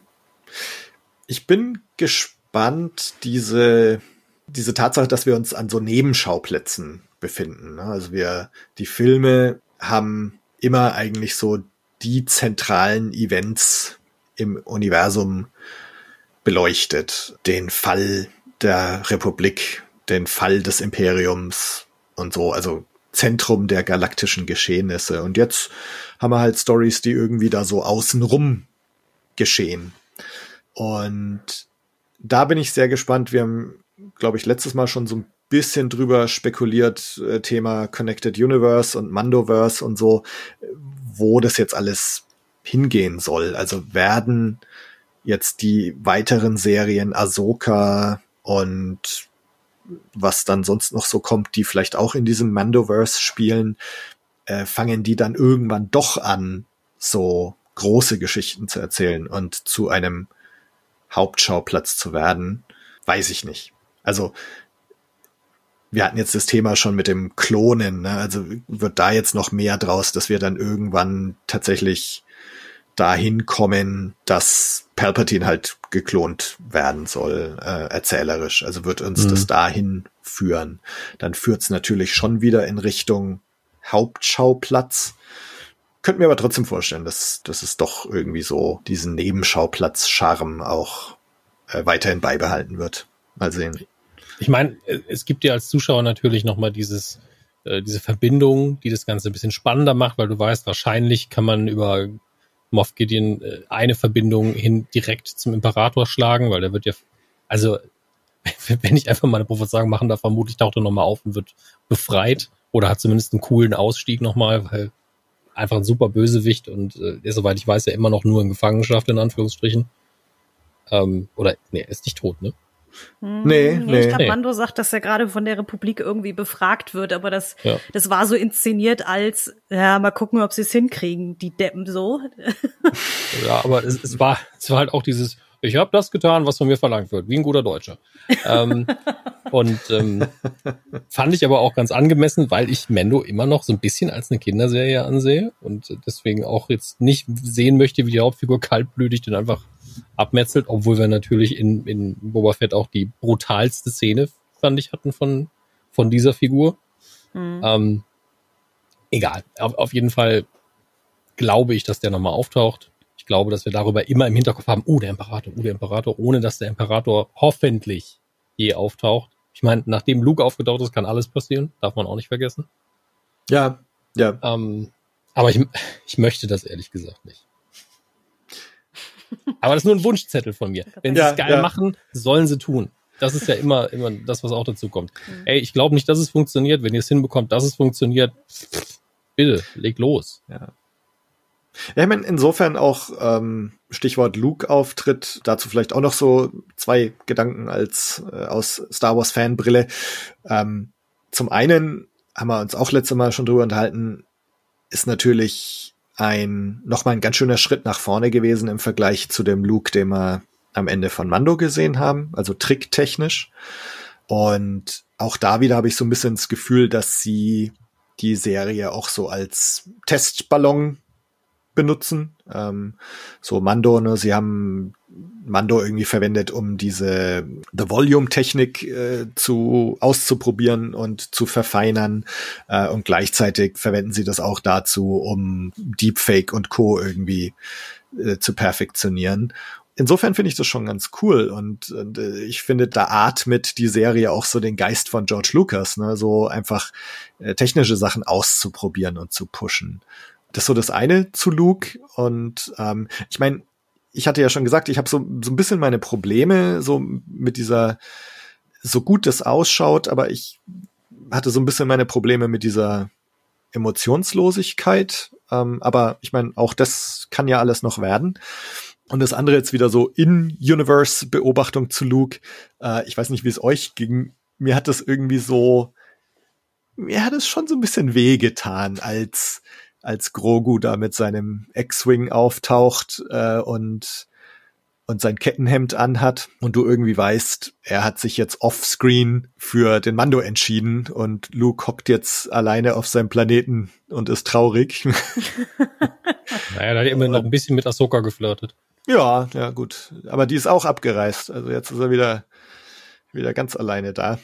Also es hat mir schon irgendwie ein bisschen leid getan und vielleicht auch so das Wissen, dass wir jetzt auch erstmal Luke vielleicht doch auch nicht mehr sehen werden. Ne? Also es war jetzt schon so ein bisschen so eine so eine Karotte, die uns hingehalten wurde. Ne? Hier ist Luke, äh, schaut mal, er trainiert Grogu und zack ist er wieder weg und wird eventuell jetzt auch im, im Mandoverse halt nicht mehr auftauchen. Sind wir ähm, doch mal ehrlich, wenn sie daran noch mal arbeiten und das gut hinbekommen, und wir ein bisschen Zeit den Bach runtergehen lassen, dann wird er, und das ist ja etablierter Kanon, irgendwann andere Jedi trainieren. Die Frage ist, wie schnell das passiert hm. und kann man die Jedi irgendwann mal, um, um jetzt das, was ich vorher gesagt habe, noch mal ein bisschen anzupassen, ähm, auftauchen lassen, so wie die ganzen Mandos in Staffel 1 von Mando.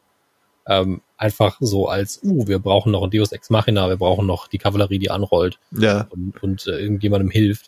Und ganz ehrlich, für sowas, einfach so sechs Jedi-Schüler und Luke dann eben äh, da in der Action-Szene ist das ja immer recht dankbar, aber braucht man nur ein, zwei Blicke und den Rest macht eben der Stuntman. Ja. Äh, dann ist das ganz cool, wenn man mal ehrlich ist. Hm. So ein kleiner Kampf mit ein paar Lichtschwertern fehlt schon so ein bisschen. Ja. Ach, da spricht aber jetzt wirklich der reine Fan. Also ja. habe ich schon Bock drauf. Ich finde ich finde das aber sehr interessant, auch ähm, weil wir vorhin schon drüber gesprochen haben, mit von für wen ist diese Serie und äh, also ich glaube, es gibt halt gerade bei Star Wars ein so langes Franch bestehendes Franchise ist und so viel Material in den letzten 40 Jahren dafür produziert wurde. Oh Gott, ja. Und je nachdem, wie alt man ist, ähm, dass andere Teile des, der Legends oder des jetzigen Kanons einem wichtiger sind oder eben nicht. Weil zum Beispiel, weil du jetzt sagtest, der, der, für dich war das so traurig, dass das Grogu abgereist ist und Luke sitzt da jetzt alleine auf seinem Planeten. Ähm, ich fand, weil ich zum Beispiel auch eigentlich erwartet hätte, dass mir das, dass ich das sehr traurig finde, weil ich ein äh, krasses Luke Skywalker Fangirl bin. Das, oh. Da dürfen auch alle drüber lachen, das ist mir auch egal. Aber ähm, so, die, weil ich das halt zum Teil damals in den Legends, als ich damals quasi nach der Special Edition eingestiegen bin, ähm, mhm sehr dafür gelebt habe, dass es halt einfach sowas wie die Thrawn-Trilogie und dann auch die Nachfolgebände und so gab. Oder die Comicreihe Dark Empire und so, die ja komplett nochmal für ihn aufgerollt hat, seine seinen Konflikt mit, ja, kann ich vielleicht doch noch der Böse werden und was ist, mhm. wenn ich eigentlich diese Mission von Yoda komplett vergeige und alle meine Jedi-Schüler böse werden und so.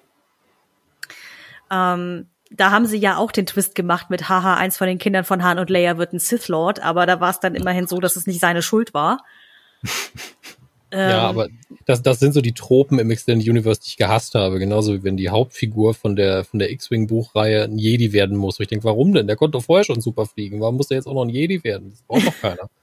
ähm, aber die Thrawn-Trilogie war super. Sind richtig gute Bücher gewesen. hm. Ähm, da hätte man sich ruhig ein bisschen mehr bedienen können, so insgesamt bei Star Wars. Ähm, Ja, ich Und- glaube, gerade bei Thrawn, das ist halt mittlerweile auch irgendwie bei, ich glaube, in Rebels wird er ja etabliert, ne? ja, aber nur der Bösewicht. Es gibt so viele gute Sachen, die da drin vorkommen. Ja, nein, nein, nein, äh, das waren. auf jeden Fall. Aber ich glaube, weil sie gerade, sie haben dann halt nur Thrawn als Figur genommen aus dem alten Kanon und haben den Rest Mhm. weggeschmissen. Wie Ja. zum Beispiel auch eine Talon Kade und so, also diese ganze Schmuggler-Gilde und so, was fand ich ja auch ganz geil.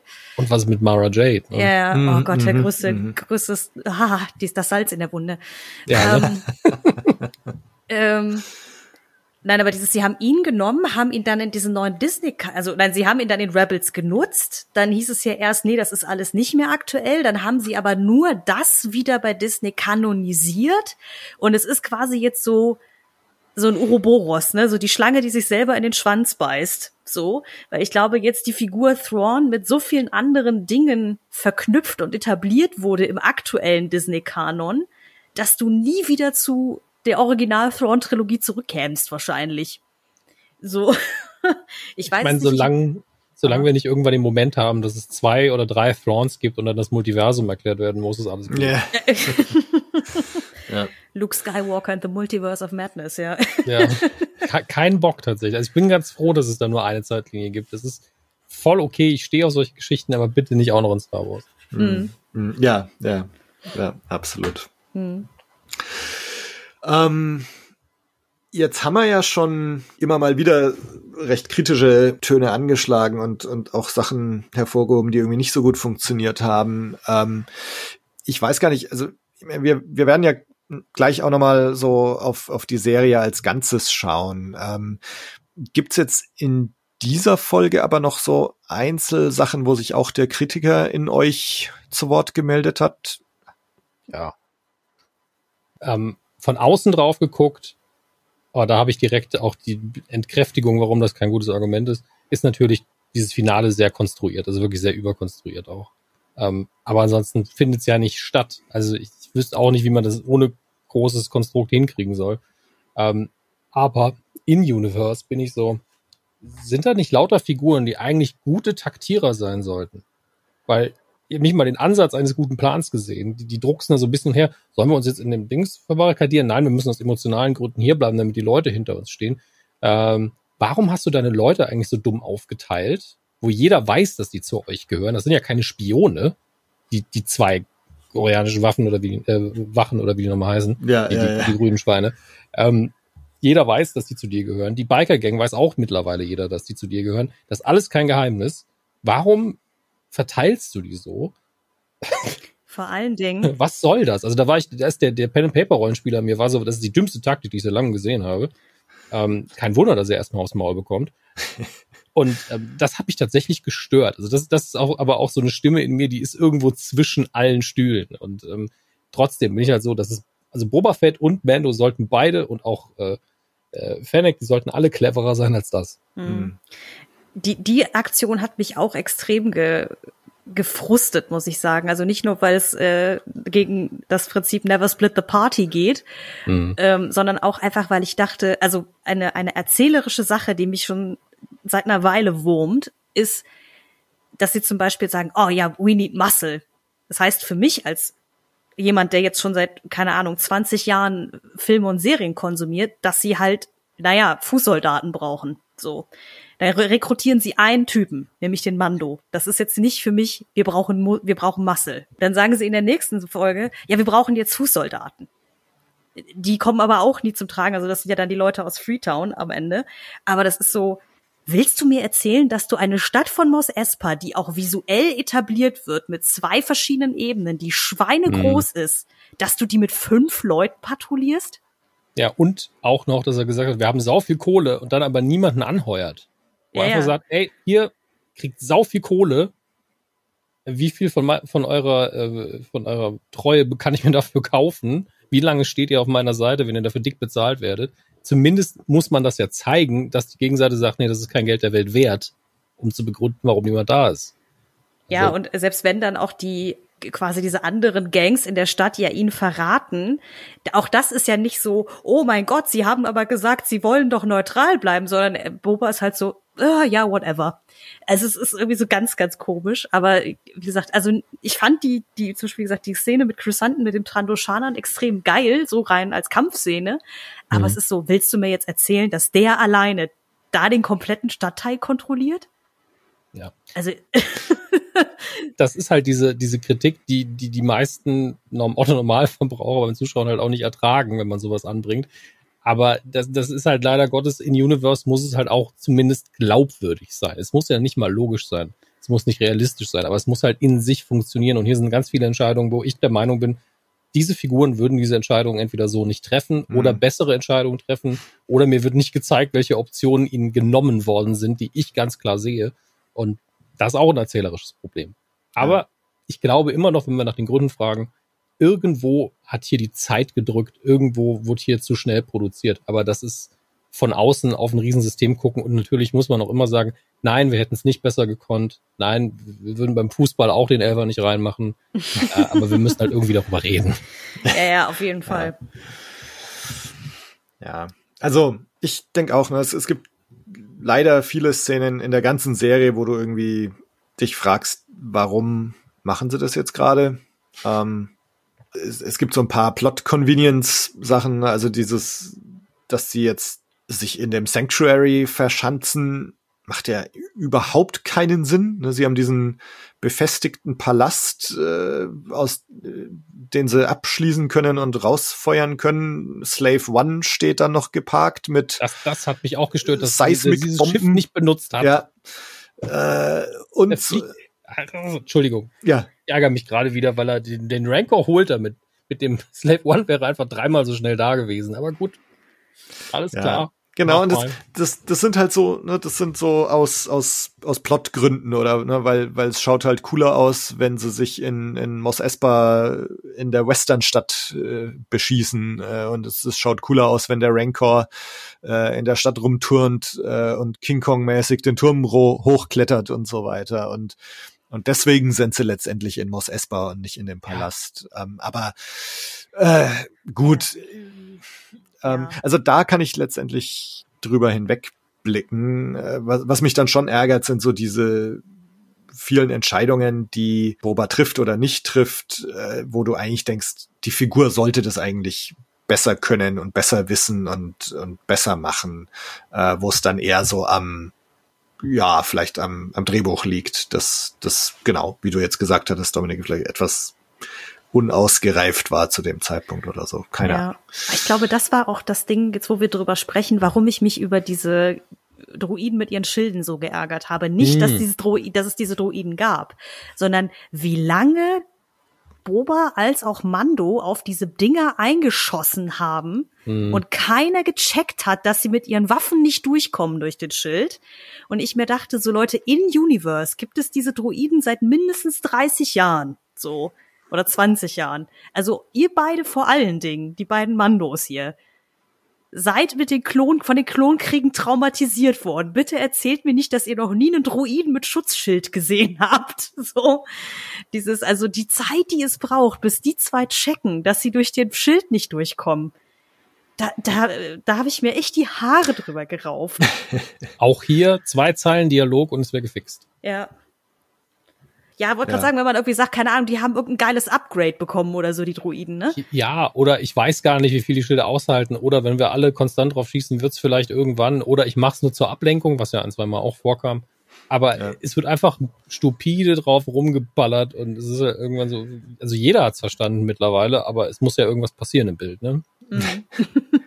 Ja, und, und nebenbei bemerkt, ähm, wenn so krass diese Dinger auch ausschauen, letztendlich, ne, als, als da die ganze Crew vor ihnen flüchtet durch die Straßen, diese Druiden schießen die ganze Zeit irgendwie gefühlt über die Gruppe drüber, anstatt in die Gruppe rein. Also, na, auch so, auch so, ich hatte konstant das Gefühl, dass die eigentlich viel krasser sein sollten, als sie da so gezeigt So. werden. Ich muss aber auch sagen, erstmal ein großes Lob aussprechen an die Bauarbeiter von, die bei Tatooine die Gebäude gebaut haben, das ist ein hervorragender Zement. Also was der aushält. Ja. Das ist unbeschreiblich. Die dünnste Wand, da können die draufrotzen, das ist völlig egal. Und ja, das sind keine ernst gemeinten Kritikpunkte. Das ist einfach nur Spaß haben mit dem, was wir gesehen haben, ja. bevor irgendeiner die Hände über den Kopf zusammen. Ja, und, und, und, und, gleichzeitig, was wir jetzt noch gar nicht über diese äh, Druiden gesagt haben, äh, da wäre ich von selber auch nicht drauf gekommen, aber man wurde auf Twitter darauf hingewiesen, ähm, das ist ein verworfenes äh, Attack of the Clones Design, diese ah. Droiden. Ähm, also die sieht man im Attack of the Clones Artbook auf Seite 108. Du bist zu viel auf Twitter, Tobi. ähm, also Sie werden feststellen, dass das nicht genau das Design ist. Ne, die, die schauen schon, also die Nein, schauen tatsächlich war, eigentlich fast genauso aus. Das, also, war wirklich ein Scherz. Das war einfach nur wieder, wieder Typ bei den Simpsons. Ja, sie reiten in einem weißen Pferd aus dem Bild raus, in einem braunen Pferd wieder rein. Was soll das denn? Ach Gott. Ähm, aber ich finde, aber das ist was zum Beispiel, was ich an der Serie wirklich cool finde oder, oder überhaupt an, an den neuen Star Wars Sachen, dass man sich doch immer mal wieder auf so nicht verwendete Designs bezieht. Ne? Also die, die Spinnen im Mando, das, das Macquarie-Design äh, oder jetzt hier also Annihilator-Droiden äh, hießen die von, von Doug Chang gezeichnet. Und dass man, dass man sich da irgendwie bedient, äh, finde ich mega und finde es total cool. Mhm. Ähm, ja, der Fundus ist ja riesig. Also ja, da, da ist ja. ja. da merkt man halt auch immer wieder, dass da auch Fans am Werk sind, die einfach sagen, ey, es gab mal dieses eine Spielzeug, das kam nie irgendwo vor, lass uns das doch benutzen. Oder ich fand das Design immer geil, weil die einfach natürlich zu Hause und jetzt natürlich auch Zugriff auf die Archive so viel Input haben und sagen, ey, wurde das schon mal benutzt? Haben ja. wir das schon mal gesehen? Das ist doch auch cool. Mhm. Also, wer sich vielleicht an die Making-of-Geschichten von der Prequel-Trilogie erinnert, wie George Lucas einfach in, in, bei Lucasfilm so durch die Regale geht, ja, das Alien nehmen wir, das Alien nehmen wir auch, das ist ganz nett, ja, das nehmen wir nicht. Hm, ja, habt ihr ja, alles ganz genau. toll gemacht, danke, tschüss. okay, alles klar. So, ja, ja ich wollte gerade sagen, ich kann mich dran erinnern, irgendwie, das ist da, ich weiß gar nicht, ob das Episode eins oder zwei war, wo sie wirklich ja gezeigt haben, wo sie da irgendwie alle im Akkord für Nabu so Concept Art gebastelt haben und er so wirklich so blutbadenmäßig einmal kurz mit dem Textmarker durchgegangen ist, so, ja, nein, ja, nein, nein, nein, ja. ja. so, vielen Dank, nächste Er hatte Runde. so zwei verschiedene Farben, glaube ich, ne? Die Ja, ja und Nein-Farbe oder irgendwie so. Wie, wie die, was, was, was, was war das? War das äh, Cleopatra in Mel Brooks Geschichte der Welt? Ich weiß nicht mehr. Ja, ja, ja, nein. Genau das gleiche. ja. Ja, nee, also die, das, das kann man ihnen ja nicht unterstellen, dass sie nicht selber auch irgendwie Fans sind und irgendwie sehr, mit sehr viel Liebe halt, wie gesagt, bestimmte Dinge da hinein äh, bauen in die Serie. Ich glaube, umso, also ich glaube, deswegen rauf ich mir die Haare an bestimmten Stellen auch umso mehr, weil wenn es einfach, wenn es jetzt nicht Star Wars wäre, sagen wir es mal so, sondern es wäre irgendeine x-beliebige Sci-Fi-Serie, die komplett neu auf den Markt käme, dann würde ich mich wahrscheinlich nur halb so aufregen. So, sondern ich würde einfach sagen, okay, ist nicht für mich, dann gucke ich es halt nicht weiter. So. Ähm, oder gefällt mir nicht, wie es erzählt ist oder so. Aber ähm, hier ist es einfach so, dass ich da bei manchen Situationen da sitze und wie gesagt, also ne, wie gesagt, wollt ihr mir erzählen, dass die jetzt zu fünft ganz Boss Esper kontrollieren? ähm, oder auch einfach, ich glaube, eine andere Stelle, an der ich gestolpert bin, war halt irgendwie, dass ich glaube in Folge 4, die endet doch damit, dass da so ein Riesenschiff von den Pikes in Mos Espa landet und man sieht, wie die da alle die Rampe runterkommen. Und mhm. jetzt ist es, also was halt einfach quasi gelernte Bildsprache ist, die rücken da jetzt mit einer riesen Mannschaft an. Und jetzt in der Serie, Folge war es so, ja, zum Glück sind sie noch nicht mit ihrer vollen Truppe aufgetaucht. What? so, äh, das, das Bild hat mir was anderes erzählt. ähm, das, das, ich denke so, oh Leute, es ist, ich will's alles eigentlich nur feiern von vorne bis hinten. So, aber ich, ach, nein, ich kann's einfach nicht. Aber am Ende des Tages ist es immer noch dieses Niveau von, ja, wir haben aber alle Spaß damit, auch Spaß mit den Fehlern. Ähm, und wir schämen uns nicht, dass wir es geguckt haben. Es ist keine verschwendete Zeit. Es, es macht einfach Spaß. Und in einigen Folgen, am Anfang ein paar, die Mendo-Folge. Es gab richtig krasse Highlights in der Staffel. Also ich ja, möchte ja. das nochmal nur deswegen sagen wir jetzt natürlich, man rennt, verrennt sich immer so im Kritisieren, ja. weil es auch Spaß macht. ähm, mhm. und es gibt so viele schöne Sachen hier. Das, das, Casino, was sie sprengen, gehört zu meinen liebsten Sets, die ich gesehen habe in den Star Wars Serien überhaupt. Ähm, es ist so viel Schönes hier dabei und es ist eine, immer noch in meinen Augen, für, für einen Star Wars-Fan wie mich, ist es ein, immer noch eine gute Zeit, ein Star Wars-Fan zu sein. Und ähm, es freut mich, dass wir auf diesem Qualitätslevel bleiben. Und es ist auch okay, wenn wir was kritisieren können. Ich finde das wunderschön eigentlich. Mhm. Genauso sehe ich es auch. Ne? Also es, es gab schon eigentlich in jeder Folge absolute Highlights, in jeder Folge Sachen, wo man die Arme in die Luft gerissen hat und Yes geschrien hat. Jetzt kann man sich drüber aufregen, wenn man denn will, dass jetzt Mando in Staffel, äh, in Folge 5 auftaucht und Boba gar nicht zu sehen ist. Äh, dass, dass Luke, Ahsoka, Grogu, Mando, Cat Bane, Cobb Vanth in Folge 6 alle auftauchen und Boba immerhin mal zu sehen ist, aber nichts sagt. Also ähm, trotzdem, nichtsdestotrotz waren das eigentlich zwei saukoole Folgen. Wenn man über, über dieses Problem, was manche haben, dass halt Boba nicht drin vorkommt, hinweg sieht, dann, mhm. dann waren da tolle Sachen drin. Ähm, und genau, also insofern, das finde ich auch wichtig, das mal so zu sagen. Äh, dass es, dass es schon eigentlich sehr coole Sachen auch gab. Mhm. Ähm, was bleibt denn so? Also wenn man jetzt die, ich meine, vielleicht haben wir das jetzt auch alles schon gerade gesagt, wenn man auf die Serie zurückblickt, so euer Fazit. Ich meine, Dominik, du hast eigentlich gerade dein Fazit schon gegeben, ne? so ziemlich. Und ich bin auch ehrlich gesagt, ich sag mal, ich hoffe einfach, wenn das das Problem ist, dass ich glaube zu identifiziert haben, dass die Zeit ein Problem war hier. Ich hoffe, dass sie sich mehr Zeit nehmen, wenn sie das nächste machen.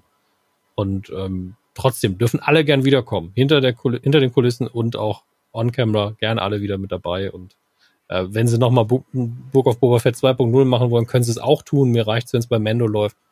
Ähm, just keep him coming, wie man im Englischen sagen würde. Ich gucke das alles. Mit ja. Spaß. Ja, das, wir werden ja am Sonntag schon mit dem nächsten Trailer versorgt, also insofern. Ja, Trailer hin oder her. ja, es geht ja im Mai schon weiter, da gibt's ja dann den nächsten, den nächsten Aufguss. Jesus, ja. ja, ja. Sent Jesus. Ähm, ja, ich, wie gesagt, ich, es, äh, das habe ich auf Twitter tatsächlich heute auch noch mitbekommen. Die, der, der Reigen äh, der Memes, die sich jetzt über diese Obi-Wan-Serie ergießen, ergießt. Ähm, ja, mein Fazit ich glaube, euer Fazit für euch beiden fällt deutlich positiver aus als meins. ähm, was einfach daran liegt, dass mir diese Figur Boba Fett bei Beginn der Serie egal war und sie ist mir am Ende der Serie immer noch egal. Was ich schade finde. Wir also, erfahren ja auch charakterlich nicht viel über ihn, das muss man fairerweise sagen. Ja, ähm, ja, dass einfach die Dinge, die mich am meisten gefesselt haben, nicht wirklich irgendwie aufgerollt werden. Also das alles, was mit seinen Taskenfreunden passiert ist, ist so, ja, geil, die Pikes werden dann aber dann von Fennec Shand einfach wegge, weggenotcht so und wir sehen halt nie, wie er darauf reagiert, außer Intensive Stare. So. Ähm, war so ein bisschen, ah, wir hätten die Assassinen vielleicht früher einsetzen sollen. Ja, ja. Schlecht, schlecht gespielt, das Spiel. Ja, so, ähm, da gebe ich auch ganz offen zu, weil ich einfach selber auch merke schon, ich würde mal sagen, spätestens seit Episode 9, dass ich selber auch einfach langsam mich anderen Geschichten und anderen Medien zuwende, weil ich nicht immer unbedingt Sachen auch aus der Kinderbrille gucke oder mhm. aus der Fanbrille gucke oder einfach ein Bedürfnis nach anderen Geschichten habe aktuell. Ich glaube, das ist es eher so, mhm. dass ich momentan ähm, ja, das klingt wie ein Du-Problem, nicht, nicht wie ein Star. Ja, deswegen habe ich, deswegen habe ich ja gesagt, das ist am Anfang ja, der, unserer Aufnahme, dass viele Sachen ein echtes Me-Problem sind. Mhm. So, ähm, dieses, das, egal ob man jetzt zum Beispiel die Serie The Witcher oder so mag, aber das ist, glaube ich, ein ganz gutes Beispiel von, was ich an Ton und Erwachsen, also Unterhaltung für Erwachsene gerne eher gucke. So. Wobei das jetzt auch mit, mit Erwachsenensendungen, nicht von den Themen her auf jeden Fall.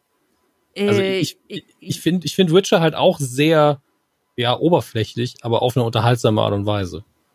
Äh, ja, das kann sein. Ich, ich glaube, es ist gerade eher so dieses, man nennt ja dieses Untergenre halt irgendwie Grim Dark Fantasy, schieß mich tot, ne? Aber dieses. Ja, ist schon ein bisschen moody, ne? Ja, alles, alles ein bisschen, alles ein bisschen angsty, alles ein bisschen melancholisch und so, ne? Das, äh, das holt mich aktuell ein bisschen eher ab. Oder halt so ein hm. Film wie Dune oder so, der ja sehr langsam und schwer und getragen ist und so. Da muss man auch extrem Bock drauf haben. Bei mir ist das aber halt gerade der Fall. Hm. dass ähm, dass ich nicht da sitze und sag so, boah, mein Gott, äh, Boba Fett, schlimmste Serie ever, oh mein Gott, so zündet es an. Gar kein Fall. Dafür waren halt zu viele coole Sachen dabei, zu viele Sachen, von denen ich mir im Herzen wünsche, dass sie, dass man da tiefer reingestiegen wäre, dass ich auch gesagt hätte, ey, ihr hättet meinetwegen auch noch drei Folgen mehr machen können. Hätte ich auch geguckt, so. Ähm, aber so insgesamt ist es halt so ein, ja, es ist okay. Also, es sind keine Freudensprünge, es ist ein, ja, ist okay. ähm, wenn das so als ehrliche Antwort, also diese, dieses, dieses, dieser Rage-Modus, den andere haben, dem kann ich mich halt auch nicht anschließen, die halt das dann komplett zerreißen und oh mein Gott, weil dafür hatte ich halt keine Erwartungshaltung an diese Serie. Das heißt, sie konnte mich nicht enttäuschen in dem Sinne. Hm. Aber ja, sie hat mich leider nicht so vom Hocker gehauen, wie ich das gerne mir gewünscht hätte, sagen wir es mal so. Weil gerade bei der Serie Mando kann ich mich erinnern, dass ich, glaube ich, auch sehr skeptisch reingegangen bin und dann so spätestens mit Staffel 2 eigentlich so voll abgeholt war und dachte so, boah, ja geil, so, bitte mehr davon. Das ist jetzt hier so ein bisschen ausgeblieben, aber das heißt nicht, dass es nicht noch was werden kann. Was ich halt ganz interessant finde, ähm, wir haben jetzt in den letzten sechs Besprechungen immer viel drüber geredet, was diese Serie sein will oder was sie ist. Und wir haben immer das, das Wort Crime Drama kam immer auf. Ne? Ähm, und wenn man jetzt die Story anschaut, die letztendlich erzählt wird, Boba Fett entkommt dem Salak, er wird von den Tusken aufgenommen, er legt sich mit den Pikes an, provoziert dadurch den Tod seines Stammes, er irrt durch die Wüste, trifft Fennec Shand, in ihm reift der Plan, sich irgendwie zu rächen oder was auch immer. Er erobert den Palast zurück, kriegt sein Raumschiff zurück und dann kommt's zum Showdown mit den Pikes. Und das ist eigentlich kein Crime-Drama äh, nee. oder es ist auch keine Kopfgeldjäger-Story. Es ist eigentlich eine klassische Western-Geschichte. Ne? Also es ist, ja. es ist so, äh, der, der einsame Kämpfer legt sich mit dem Viehbaron an es ist auch ein bisschen der Pate, finde ich. Mhm. Also ich, ich habe da, ich habe da total diese, diese Western-Geschichte, ne, der allein durch, ne, er, er wächst mit den Natives auf, tanzt mit dem Wolf ähm, und, äh, und dann kommt der Viehbaron und, und tötet alle und dann kommt's in der Westernstadt zum Showdown mit den Handlangern des äh, Viehbarons oder, oder der Eisenbahnbaron oder was weiß ich und, und am Ende überlebt unser Held äh, in seiner Westernstadt. Und, und letztendlich ist das die Geschichte, die wir da erzählt bekommen. Also es ist so eine, so eine, so eine im, im Grunde ein Western. Und wenn man sich jetzt so anschaut, auch im Nachhinein, irgendwie wollte die Serie auch nie was anderes sein. Also es ist, es ist diese eine kleine Geschichte, die in, in Mos Espa und Umgebung stattfindet. Ähm, und ich habe mich ja auch so ein bisschen irreleiten lassen von diesem Titel Book of Boba Fett. Ähm, Dominik, was du jetzt vorhin gesagt hattest, dass das halt so so, so ein, ein Kapitel, ein Buch innerhalb mhm. der Mando-Story ist, äh, finde ich ganz sinnvoll. Und ich hatte, ich hatte mich immer so ein bisschen an diesem biblischen aufgehangen, ne? dass das so, so episch klingt. Und, und wenn du jetzt so, so eine biblisch-epische Story hier erwartest, dann wirst du halt auch enttäuscht. Also letztendlich ist es halt eher so ein, so ein leichtes Comic Book of Boba Fett. Ne? Comic Book mit, mit vielen Crossovers. Viele Dinge werden relativ oberflächlich nur behandelt. Ähm, aber es kann halt auch einfach nur Spaß machen. Ne? Mhm. Und ähm, also so sehe ich das jetzt eigentlich. Wenn du es so beschreibst, würde ich dir da auch total zustimmen, schon alleine eben wegen der Crossovers und so weiter, dass es einen sehr starken Comic-Vibe hat alles. Mhm. Ähm, ich glaube, ich habe auch deutlich was Epischeres erwartet, weil was Dominik sozusagen äh, so ein bisschen angedeutet hat, eben mit diesem, was in Universe so Sinn macht. Weil wir steigen ein mit, ich will hier Jabba the Hutt beerben. Und ich glaube, in unserer allerersten Besprechung mit Sean hier für Book of Boba Fett haben wir ja auch darüber gesprochen mit irgendwie ähm, so, ja, und Jabba ist aber eigentlich immer dieser intergalaktische riesen Crime Lord gewesen, so. Also, dass man an sich erstmal ein sehr, sehr großes Bild vor Augen hat, was jetzt mhm, kommt. Mm, Und dann ist es so, ja, wir befreien aber halt Mos Espa, ne? Also, nicht, dass ich die Handlung, so wie du sie beschrieben hast, völlig valide. Dagegen sage ich auch überhaupt nichts. Und auch darauf, worauf sie hinaus wollten, stelle ich nicht in Frage. So, ne? Alles supi.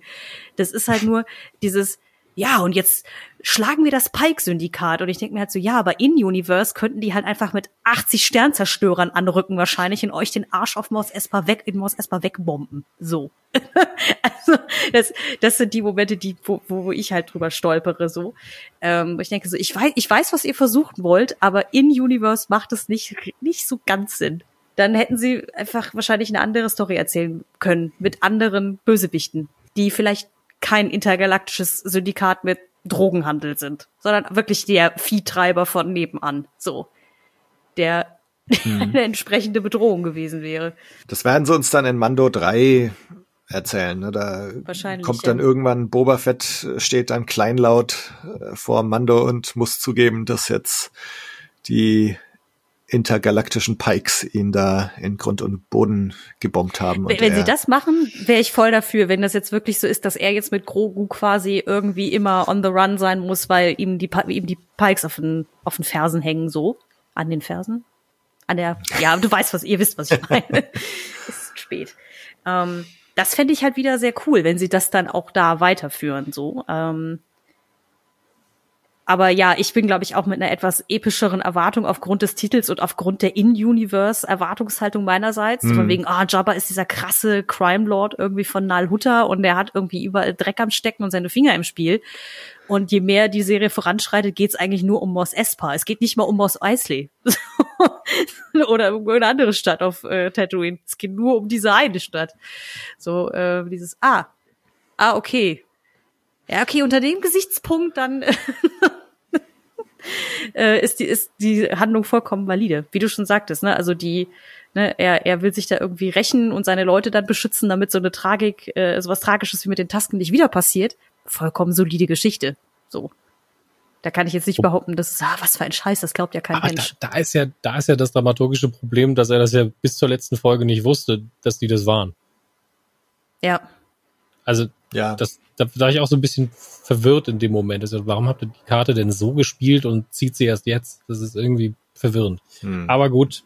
Ich glaube, da war halt der Hintergrund, ich glaube, ähm, weil das, das war so ein Moment, wo das, das Cat Bane erzählt ihm das ja, glaube ich, ne, am Ende der Folge. Ja. ja. Ähm, und das fand ich tatsächlich einen sehr schönen, starken Charaktermoment für ihn, dass wenn die beiden kämpfen und Bad, äh, Cat Bane ja ihn auf ihn einredet, ah, ich weiß, wer du bist, du bist ein Killer, bla bla bla, du bist kaltblütig und so und rein von der Bildsprache her, dass er ihn dann mit diesem Guffy-Staff da halt irgendwie meuchelt, ja, fand ich schon super. sehr, sehr geil gelöst, so. Auch wenn. Das ist halt das, was ich gemeint habe. Wenn er kämpft, dann ist die Story immer gut für den Charakter, weil er sich durch dann seine Physis quasi ausdrückt, weil er lässt den quatschen und quatschen und quatschen und weiß, im Fernkampf kriege ich ihn vielleicht nicht, aber im Nahkampf werde ich ihm ordentlich eins drauf zwiebeln. Mhm. Und genau das passiert dann. Also ich, ich stehe halt drauf, wenn Actionsequenzen mehr zu sagen haben, als nur, okay, ich box dich, du box mich. Und ähm, das passiert selten, aber wenn, feiere ich es immer sehr. Mhm. Auch wenn Cat Bane Rest in Peace dann jetzt äh, auch dahin ist. So. Ja, es ist Star Wars, ne? Ja. Also jeder kann auch mal wiederkommen.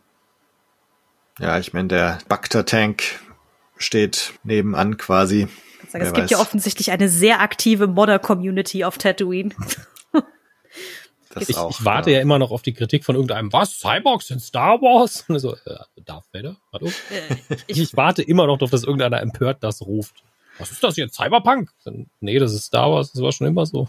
Ich glaube, also die, die Kritiken, die ich daran gehört habe, also die richten sich ja, glaube ich, eher an diese Gang an sich, aber die halt ja in diesem leicht cyberpunkigen Look halt aufgemacht sind, so, ne? Hm, ja, auf jeden Fall. Äh, also ja. das ist, glaube ich, eher der Knackpunkt. Nicht, dass die irgendwelche Mods haben. Ich finde das mega cool, das auch mal so zu sehen, nicht im Sinne von, ja, irgendwie Leute wurden auf einem Vulkanplaneten zum Klümpchen Asche zerschmolzen und müssen jetzt in so einen Cyberkörper rein, sondern was, ich habe mir jetzt einfach hier den Arm austauschen lassen. Oder man weiß es nicht, vielleicht haben die auch irgendwelche Arbeitsunfälle auf Mos Espa in der Mine und deswegen haben sie die Arme, man weiß es nicht.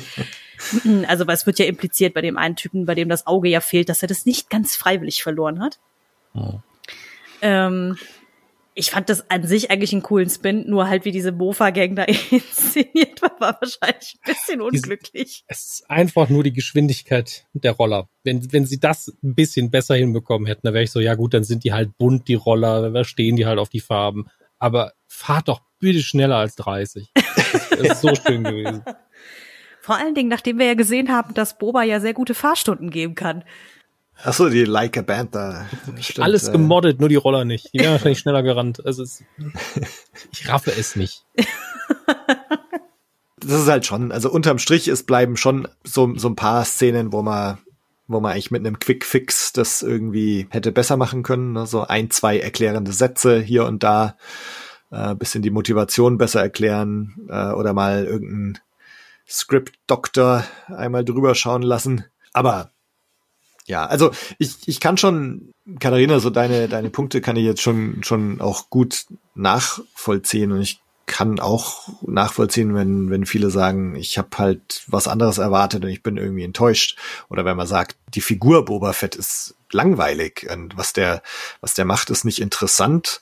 Der macht nichts Nachvollziehbares durch oder, oder trifft keine nachvollziehbaren Entscheidungen.